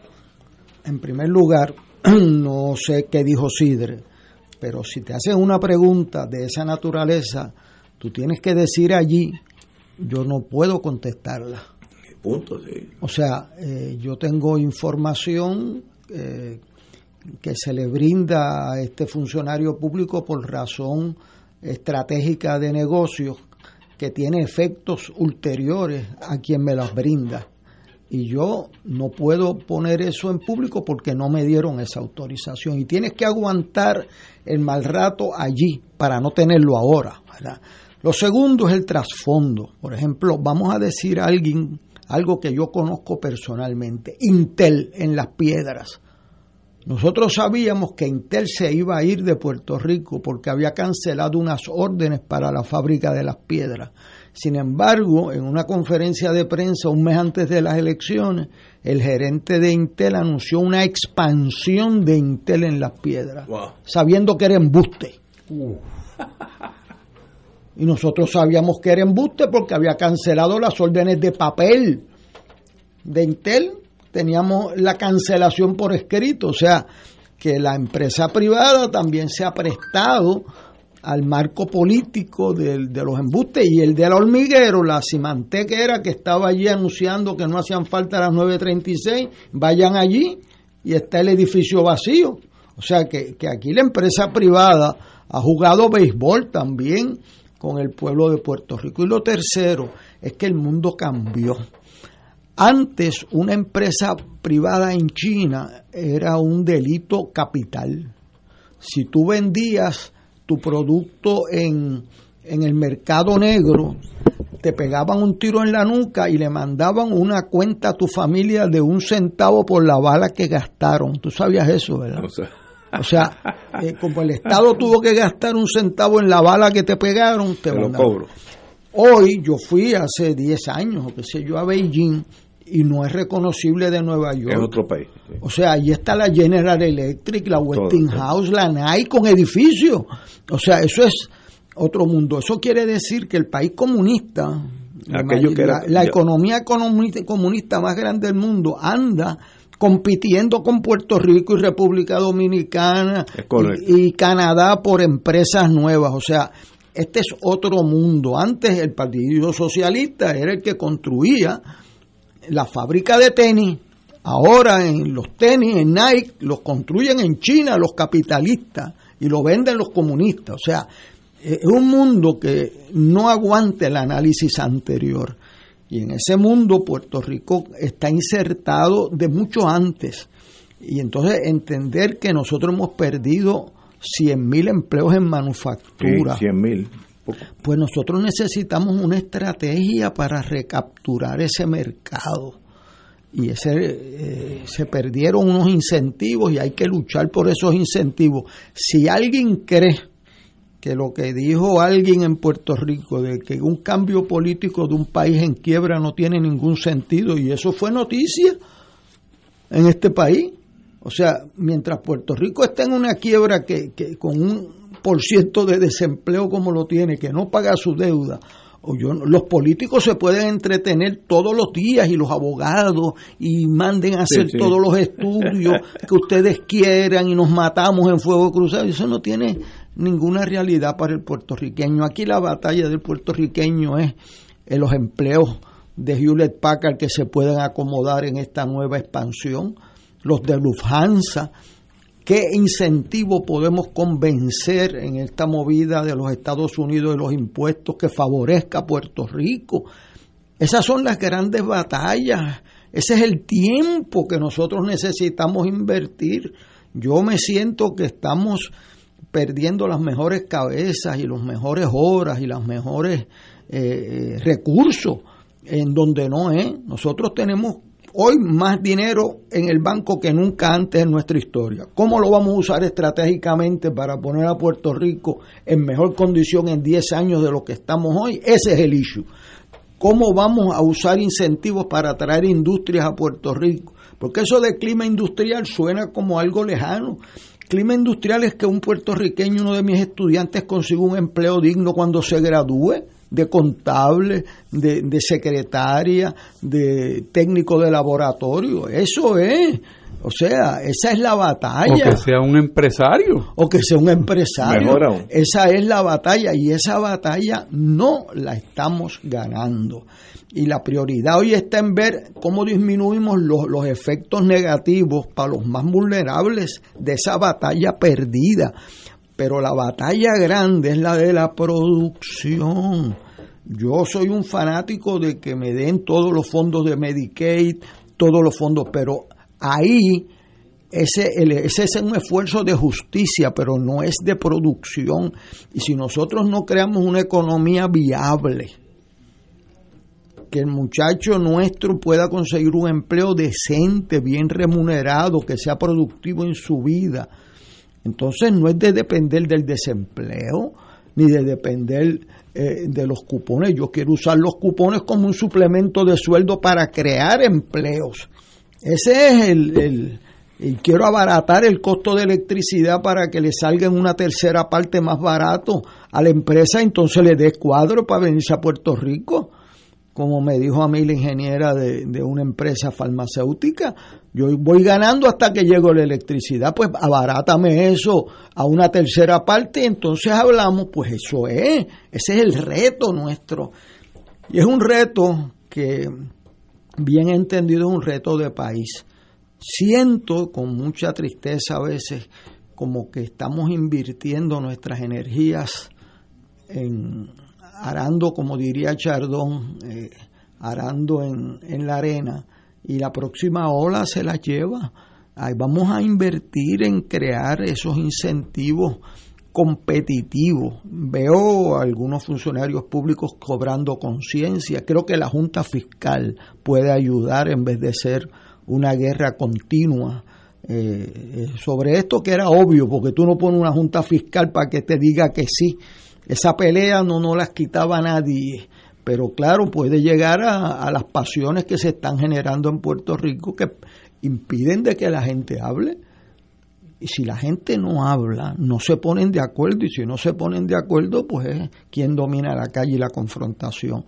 Yo veo otro curso de acción, veo gente buena en diferentes partidos, talento, pero falta dirección al país, tenemos recursos. Si a, si a, mí me dicen, mire, usted llegó a la alcaldía de San Juan en enero del 89 y tiene 121 millones de dólares que le van a llegar aquí para que usted diga en cuál es la dirección. Yo, sabe Dios, me mareó del susto, de la alegría.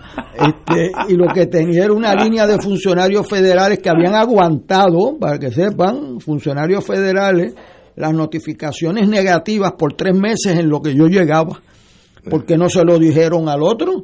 Eh, los de HOT ni los de Cuerpo Ingeniero esperaron a que yo llegara a la alcaldía para darme eh, eh, los ultimátum, lo cual no agradezco en lo más mínimo. Pero que venga alguien y diga, mire compadre, usted tiene 121 millones de pesos no presupuestado.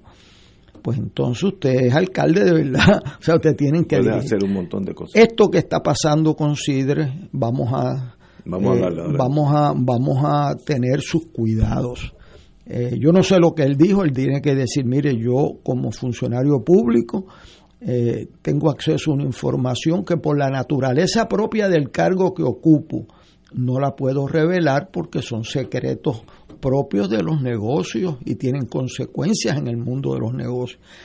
Lo que no puede decir es que yo no sé nada y sé. O sea, tú tienes que ir. Decir la verdad. O sea, tú, tú, tienes que decir, no puedo contestar esa pregunta. Sé lo que Ah, que le ordeno que la conteste. Bueno, usted puede ordenar lo que usted quiera, pero yo no puedo violar una confidencia que, que va con la integridad de mi puesto. Por el bien del país, a la Por larga. el bien del país. Pero eh, espero que eso se solucione conociendo eh, las personas envueltas. Además que no me gusta el término ese de rein. Eh, porque aquí nadie, o sea, ese término eh, será un término bien desgraciado en nuestra historia. Y Manuel Sider, pues si cometió un error de no haber dicho la forma en la forma correcta, que admite ese error y diga la Todos verdad. somos humanos. Mire, yo eh, que debía haber sido más claro en decir que sabía una información que no la podía decir. muy, bien. Muy bien. Y, y si mañana tengo que mantener un secreto de una, una empresa que me pide que X cosa sea secreto, tengo que hacerla, porque, si no, no me lo van a decir. No, porque es que si no, no se lo van a decir. Y, si no, le van a mentir, ¿verdad? Como hizo la Intel y hizo la otra de hormiguero, que, que mintieron públicamente, y entonces uno no hace negocios con Puerto Rico. A base, si, si no tiene la confianza que tenía la empresa en Teodoro Moscoso que tenía los parques industriales listos y que podía ser una empresa en un año entonces el americano decía, Dios, esta gente son serias. Esta gente son serias y aprende a hablar, ponme ahí, Richard, 10 palabritas en español para que sepan que hizo un esfuerzo. Este, eh, ¿Es así? Eso es así. Señores, tenemos que ir a una pausa, amigos. Regresamos con Fuego Cruzado. Fuego Cruzado está contigo en todo Puerto Rico. ¿Tienes cáncer de páncreas o del pulmón? Si has recibido terapia y el cáncer continúa avanzando, no pierdas la esperanza. Existen nuevas terapias basadas en el perfil molecular para pacientes de cáncer de páncreas o pulmón, disponibles en Puerto Rico únicamente en Pan-Oncology Trials. Llame hoy al 787-407-3333, 407-3333, Pan-Oncology Trials, ofreciendo protocolos de tratamiento con la ciencia más avanzada para combatir el cáncer. PSB presenta su concierto Para ti papá, sábado 19 de junio a las 7 de la noche en la Sala Sinfónica Pablo Casal del Centro de Bellas Artes Luis Aferré, con la participación de Voces de Alabanza, La Tuna Segreles y como artistas invitados Chali Hernández, Jacqueline Capó y Beth Avilés. Todos prometen regalarle a los padres una noche inolvidable. No te lo pierdas. Para información y boletos 787-505-6677 y 787-620-4444. Dale una vuelta al mundo los viernes a las 2 de la tarde y repasa las noticias y acontecimientos más relevantes, los sucesos que trascienden límites territoriales y sus protagonistas son objeto de discusión y análisis de nuestro panel. Para ampliar la perspectiva noticiosa de nuestra audiencia, emprende una vuelta al mundo. Cada viernes, comenzando a las 2 de la tarde por...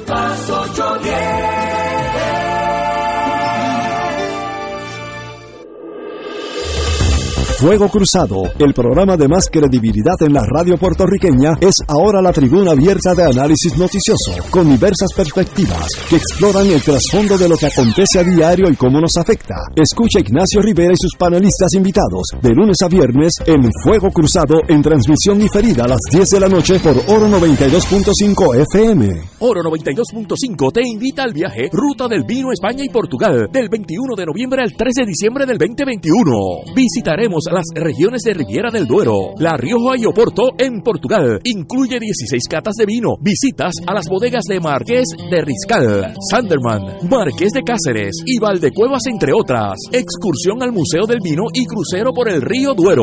Nos acompaña Ignacio Rivera, conductor del programa Fuego Cruzado. El viaje incluye boletos aéreos con Iberia, hoteles cuatro estrellas, todos los desayunos, almuerzos y cenas, catas de vino y visitas descritas en el programa. Servicio privado de autobús con aire acondicionado guías, impuestos y cargos hoteleros. Reservaciones viaje ruta del vino España y Portugal. Llamar a Culture Travel al 787-454-2025, 787-538-3831 o al 787-552-0825. Nos reservamos el derecho de admisión. Ciertas restricciones aplican. Culture Travel, licencia 152AV90. Reservaciones 787-454-2025. Y ahora continúa Fuego Cruzado.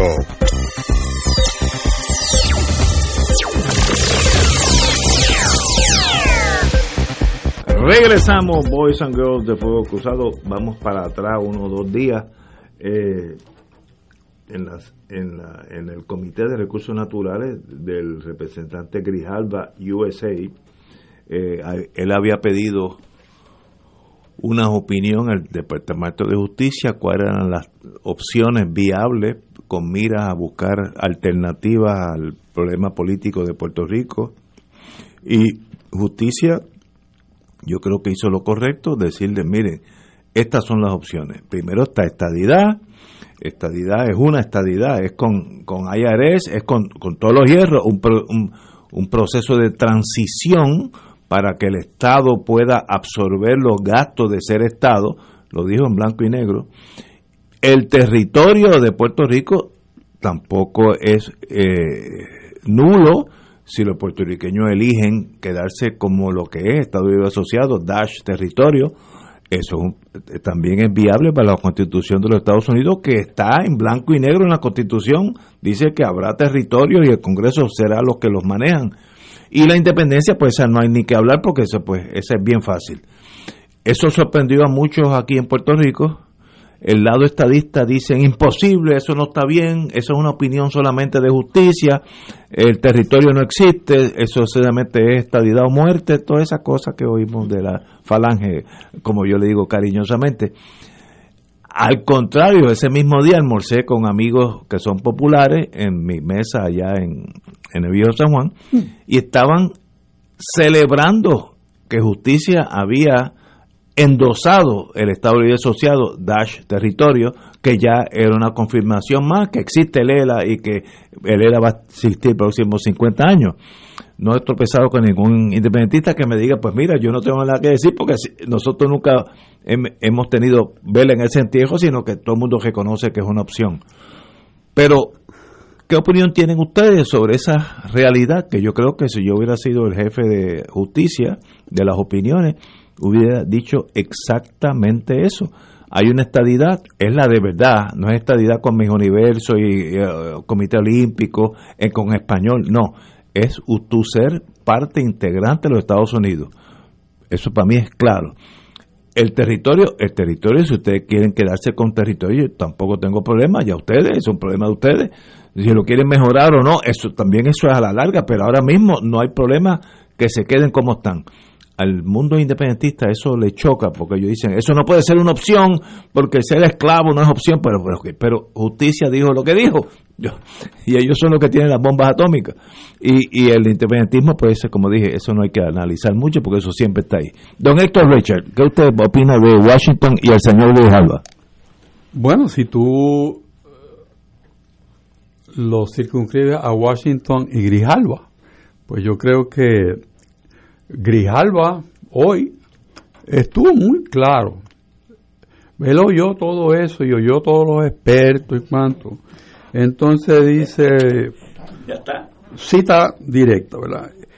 Este es un tema divisivo, dice Grijalba, para demócratas y republicanos. En momentos que el representante a la Cámara republicano, Tom McClintock, que no tiene nada que ver con nuestro secretario de Estado, Kenneth, mi amigo, dijo, la estabilidad puede causar malestar civil catastrófico. Dijo eso ese hombre.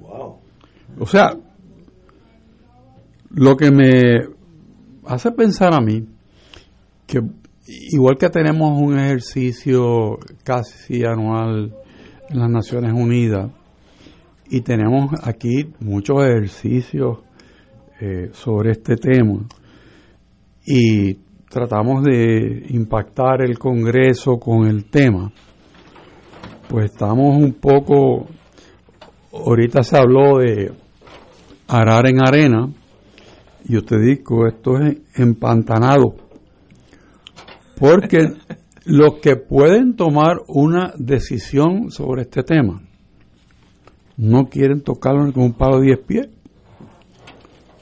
que es el Congreso. No, ahí están las tres. Porque si nosotros queremos una vinculación hacia un resultado, que obviamente tiene que venir del Congreso, excepto la independencia, pues entonces habría que empezar a cambiar esa actitud para que haya receptividad y que el tema de Puerto Rico esté en un punto en la atención del Congreso que permita resolverlo. Con esta medicina del Departamento de Justicia, que a mí me sorprende que alguien se sorprenda, porque es consistente desde los 90 el mismo memorándum lo desempolvan y lo sueltan. O sea, lo puede hacer de 11 páginas, lo puede hacer de 5 páginas o de 20 páginas, pues dice lo mismo. Ah. Biden habló por los dos lados de la boca en la campaña y habló de unas cosas para Puerto Rico y después hace otras. O sea, él dijo, no, no, no, yo en cuanto a esto me remito a la posición oficial del Departamento de Justicia. ¡Pum! Que es que nosotros somos un territorio y que el Congreso puede hacer dentro de lo que permite la Constitución de Estados Unidos lo que tenga puede hacer. Y esa es la posición oficial y si queremos cambiar eso, tenemos que cambiar la manera en que el tema se discute en Estados Unidos y al nivel de que se entienda que es necesario para Estados Unidos eso es lo que no está muy claro, actuar sobre este tema, porque están muy cómodos con la inercia. O sea, es, cuestión de tú hacer muchas cosas para seguir haciendo lo mismo. O sea, se reduce a eso. Tú hacer toda esta actividad y en términos prácticos, no estoy desvalorizando el tema, ¿no? Estoy siendo práctico. ¿Va a prosperar cualquiera de estos dos proyectos? La contestación es que no. No, ninguno va a prosperar. Eso estamos estipulados. Y aunque, y aunque el Departamento de Justicia no hubiese pronunciado lo que pronunció, resultaron lo mismo. Los republicanos no quieren, muchos demócratas tampoco quieren, y entonces no tienes voto. Eh, esto es una cuestión de voto. ¿Tienes voto o no tienes voto? Ninguno de los proyectos tiene voto. Eso es correcto. Entonces, hablamos de la pobreza, hablamos de la desigualdad, hablamos del problema energético, hablamos del problema de inversión, que sí tienen posibilidades en el mismo Congreso, pero este no tiene. Entonces, ¿cómo nosotros como país vamos a enfrentar esto? Nos cargamos las vestiduras, nos tiramos ceniza sobre la cabeza, nos fustigamos, o decidimos, ok, este no es el momento, vamos a aprovechar el momento para lograr cosas que sí son importantes y que van a permitir que cualquiera de esas posiciones posibles sean realizables en su momento, porque no hay independencia sin economía, no hay estabilidad sin economía. O sea, es que no puede existir. Nadie se casa con un pelado, ¿verdad? Eso no, no, no sucede ni, ni en Ha la sucedido, ha sucedido por excepción. Po- pero una En el gran mío, excepción. yo creo que mi esposa hizo eso. Una gran, pero una gran excepción. Una gran excepción. Y a veces te casas con un pelado por un atributo que tiene el pelado. Pero pelado está. Entonces, tienes que ver que un país no puede ser independiente sin recursos. Tú has oído, tú has oído, Ignacio, en este programa que hay unas personas sumamente capacitadas que vienen aquí y te dicen a ti sobre lo que es la independencia y te lo dicen ¿En serio? y- en serio y muy capacitados, muy capaces, eh, pero no te la modelan. O sea, tú decir que emocional. Vamos no, a hacerlo. voy a cobrar por las bases, voy a cobrar por el daño de, este, ambiental, voy a cobrar, ok, ok, voy a cobrar, pero tú tienes una causa de acción que puedes ejercer para cobrarlo. No, es que eso no va. Eso es sujeto a un plan de negociación. Eso no. ¿ok? Y entonces, si tú pensabas que te iban a dar 200 y te dan 10, ¿cómo corres el país? O sea, que, que ese pensamiento hay que analizarlo. Que- Nosotros reímos y mucha gente está riendo, el Torrecher está loco. No, pero No, yo, que- yo que- quisiera que se sentaran y pusieran en un papel, en la cuenta galleta, cómo funciona uno y cómo funciona el otro. ¿Ok? Estoy de acuerdo ¿O es que somos no solamente posibles porque somos una economía subsidiada? ¿Qué es lo que tenemos hoy en día? ¿Podemos revertir eso?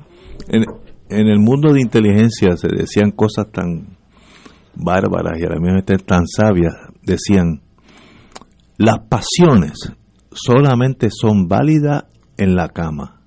Fuera de ahí, usted no puede tener pasiones. Ese es el mundo de inteligencia. Mire las cosas como son. Si es a favor o en contra tuya, eh, si tienes que traicionar a un amigo, un lealtad, eso es sin emociones. Y en el mundo de inteligencia, aliados se convierten en enemigos y enemigos se convierten en aliados de un día para otro, porque no hay emociones. Y eso es un dicho de inteligencia. En intelligence, the only good cause is in bed. Más nada. Eso conlleva una, unos problemas emocionales de algunos de los muchachos. Pero es verdad, en esta cosa tenemos que analizar el futuro de nuestro Puerto Rico, que es de todos nosotros, cuál es lo mejor para Puerto Rico. No decir, bueno, pues yo voy a romper la vajilla entera y luego al otro día pues salimos a buscar este una vajilla nueva. ¿Dónde? ¿Con qué? ¿Cómo se puede? Ah, si me da la, si me da contestación, ¿es viable? Yo conozco un montón de países que tienen mínimo el, el dinero que nosotros manejamos. Costa Rica es uno. Costa Rica vive y bien dentro de su, de su nivel centroamericano. No todo el mundo tiene un Mercedes-Benz. ¿sabes? No todo el mundo manda a los hijos, todo el mundo, la, la clase media a Estados Unidos o a Europa a estudiar, pero funcionan y son viables. Es posible, sí. Ese que, que ha hecho Costa Rica, que no hacemos nosotros, pues tiene una agricultura profunda, tiene una exportación de bienes agrícolas, etcétera, pues, pues, es viable. Ahora, nosotros estamos dispuestos a hacer eso. Esa es, esa, that is the question. Y estadidad, a los amigos míos, estadidad es estadidad. Una, miren a Dos Dakota, eso sería Puerto Rico. No estoy diciendo en el sentido negativo, es que tiene que ser así. El lenguaje tiene que ser el inglés. IRS tiene que ser la, la, la, la base económica del país. Aquí no puede haber mis univer- con cosas ridículas que me dicen estadistas, porque hay una excepción que si eh, en el Comité Olímpico se... Mire, es que aunque el Comité Olímpico lo apruebe, uno no puede aceptarlo. Uno es ya Estados Unidos y usted va a ser, si el hijo mío es un atleta, pues va, va a ser tenista del equipo de Estados Unidos. ¿Cuál es el problema? Ese es el precio. El problema es que nosotros estamos dispuestos a pagar the price of freedom, como dicen los, los americanos. Vamos a, una pausa y vamos a una pausa y regresamos con el señor alcalde Héctor Luis Acevedo. Fuego Cruzado está contigo en todo Puerto Rico. AESA, la pequeña gigante, te invita a sintonizar su espacio radial AESA Informa. Todos los jueves a las 4 de la tarde se estará ofreciendo información relevante a los pensionados y jubilados de Puerto Rico. Te esperamos a esa Imparable, auspiciado por MMM Alianza. Fuego Cruzado, el programa de más credibilidad en la radio puertorriqueña, es ahora la tribuna abierta de análisis noticioso, con diversas perspectivas que exploran el trasfondo de lo que acontece a diario y cómo nos afecta. Escucha Ignacio Rivera y sus panelistas invitados de lunes a viernes en Fuego Cruzado en transmisión diferida a las 10 de la noche por Oro 92.5 FM.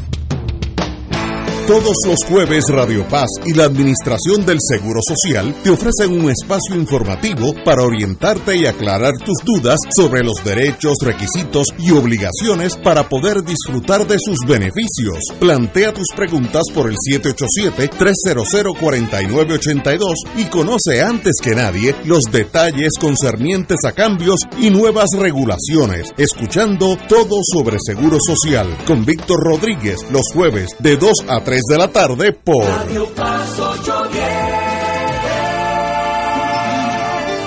Te invitamos todos los domingos a la una de la tarde por Radio Paz 810 AM y los sábados a las 7 de la mañana por Oro 92.5 Cuidando la Creación con la hermana Lisi y sus colaboradores. Entrevista, mensajes educativos y dándole voz a grupos que ayudan a cuidar la creación en el mundo. Recuerda por Radio Paz 810 AM, una de la tarde, domingo, sábado por Oro 92.5 FM a las 7 de la mañana. Ser rotario es dar de sí, con amplitud, sin anhelo de recompensa del cielo, antes de pensar en sí. Mensaje del Club Rotario de Río Piedras. Y ahora continúa Fuego Cruzado.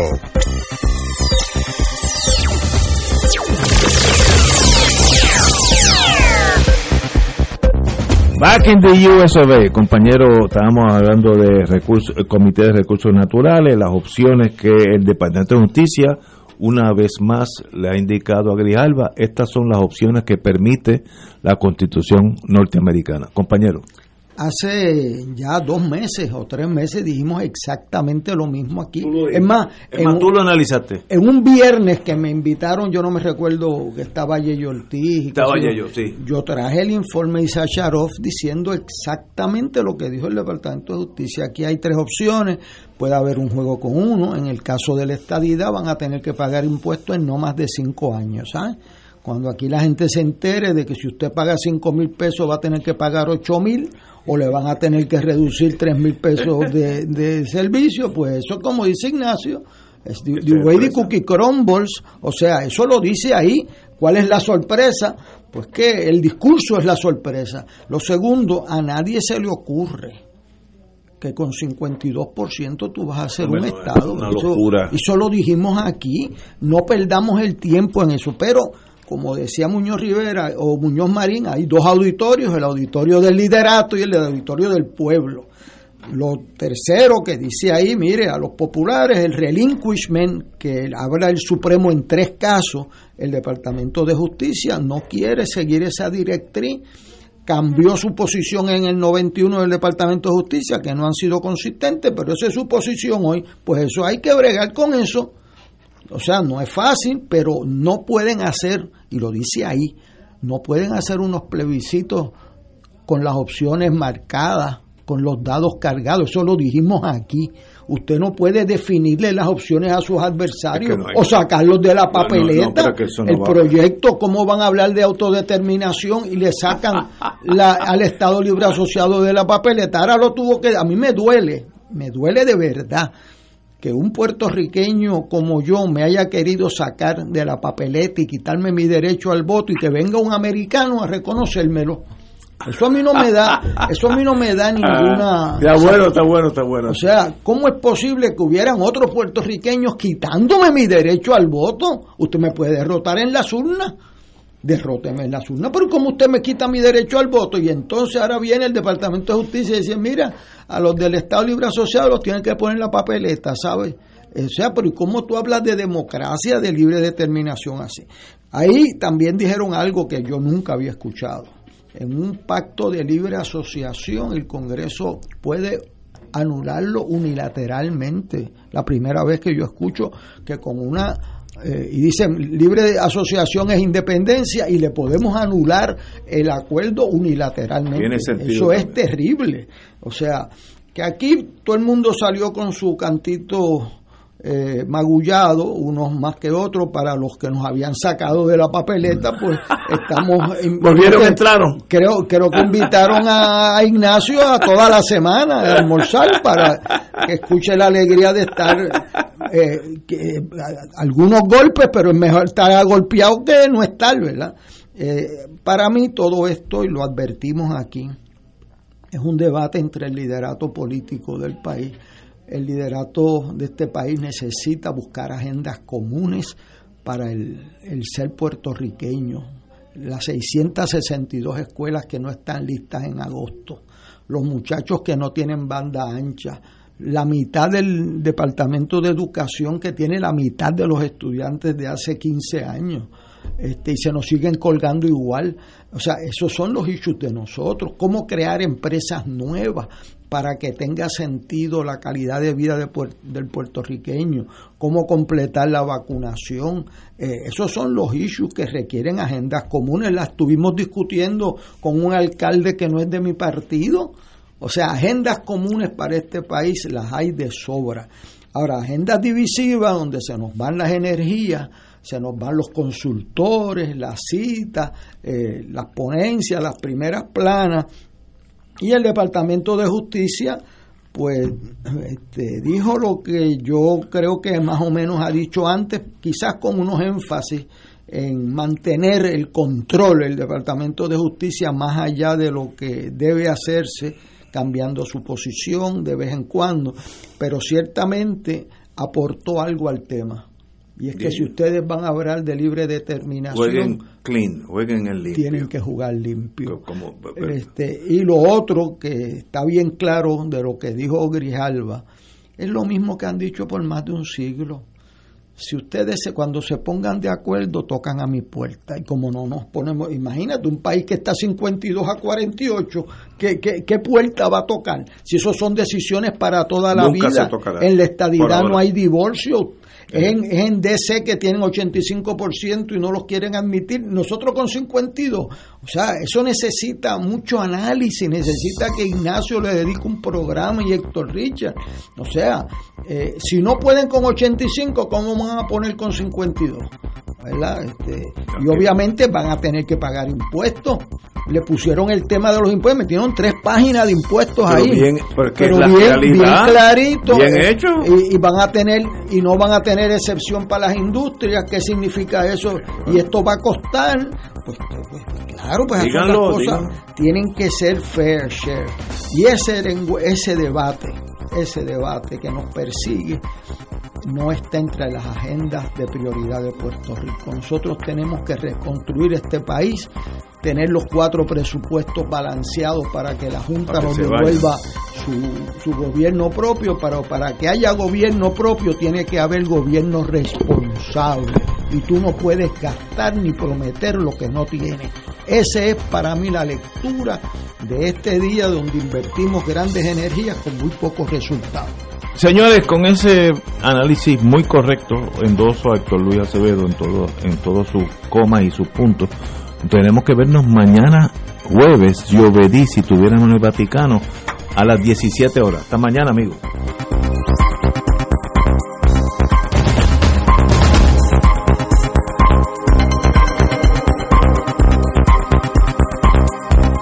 Esta emisora y sus anunciantes no se solidarizan necesariamente con las expresiones vertidas en el programa que acaban de escuchar.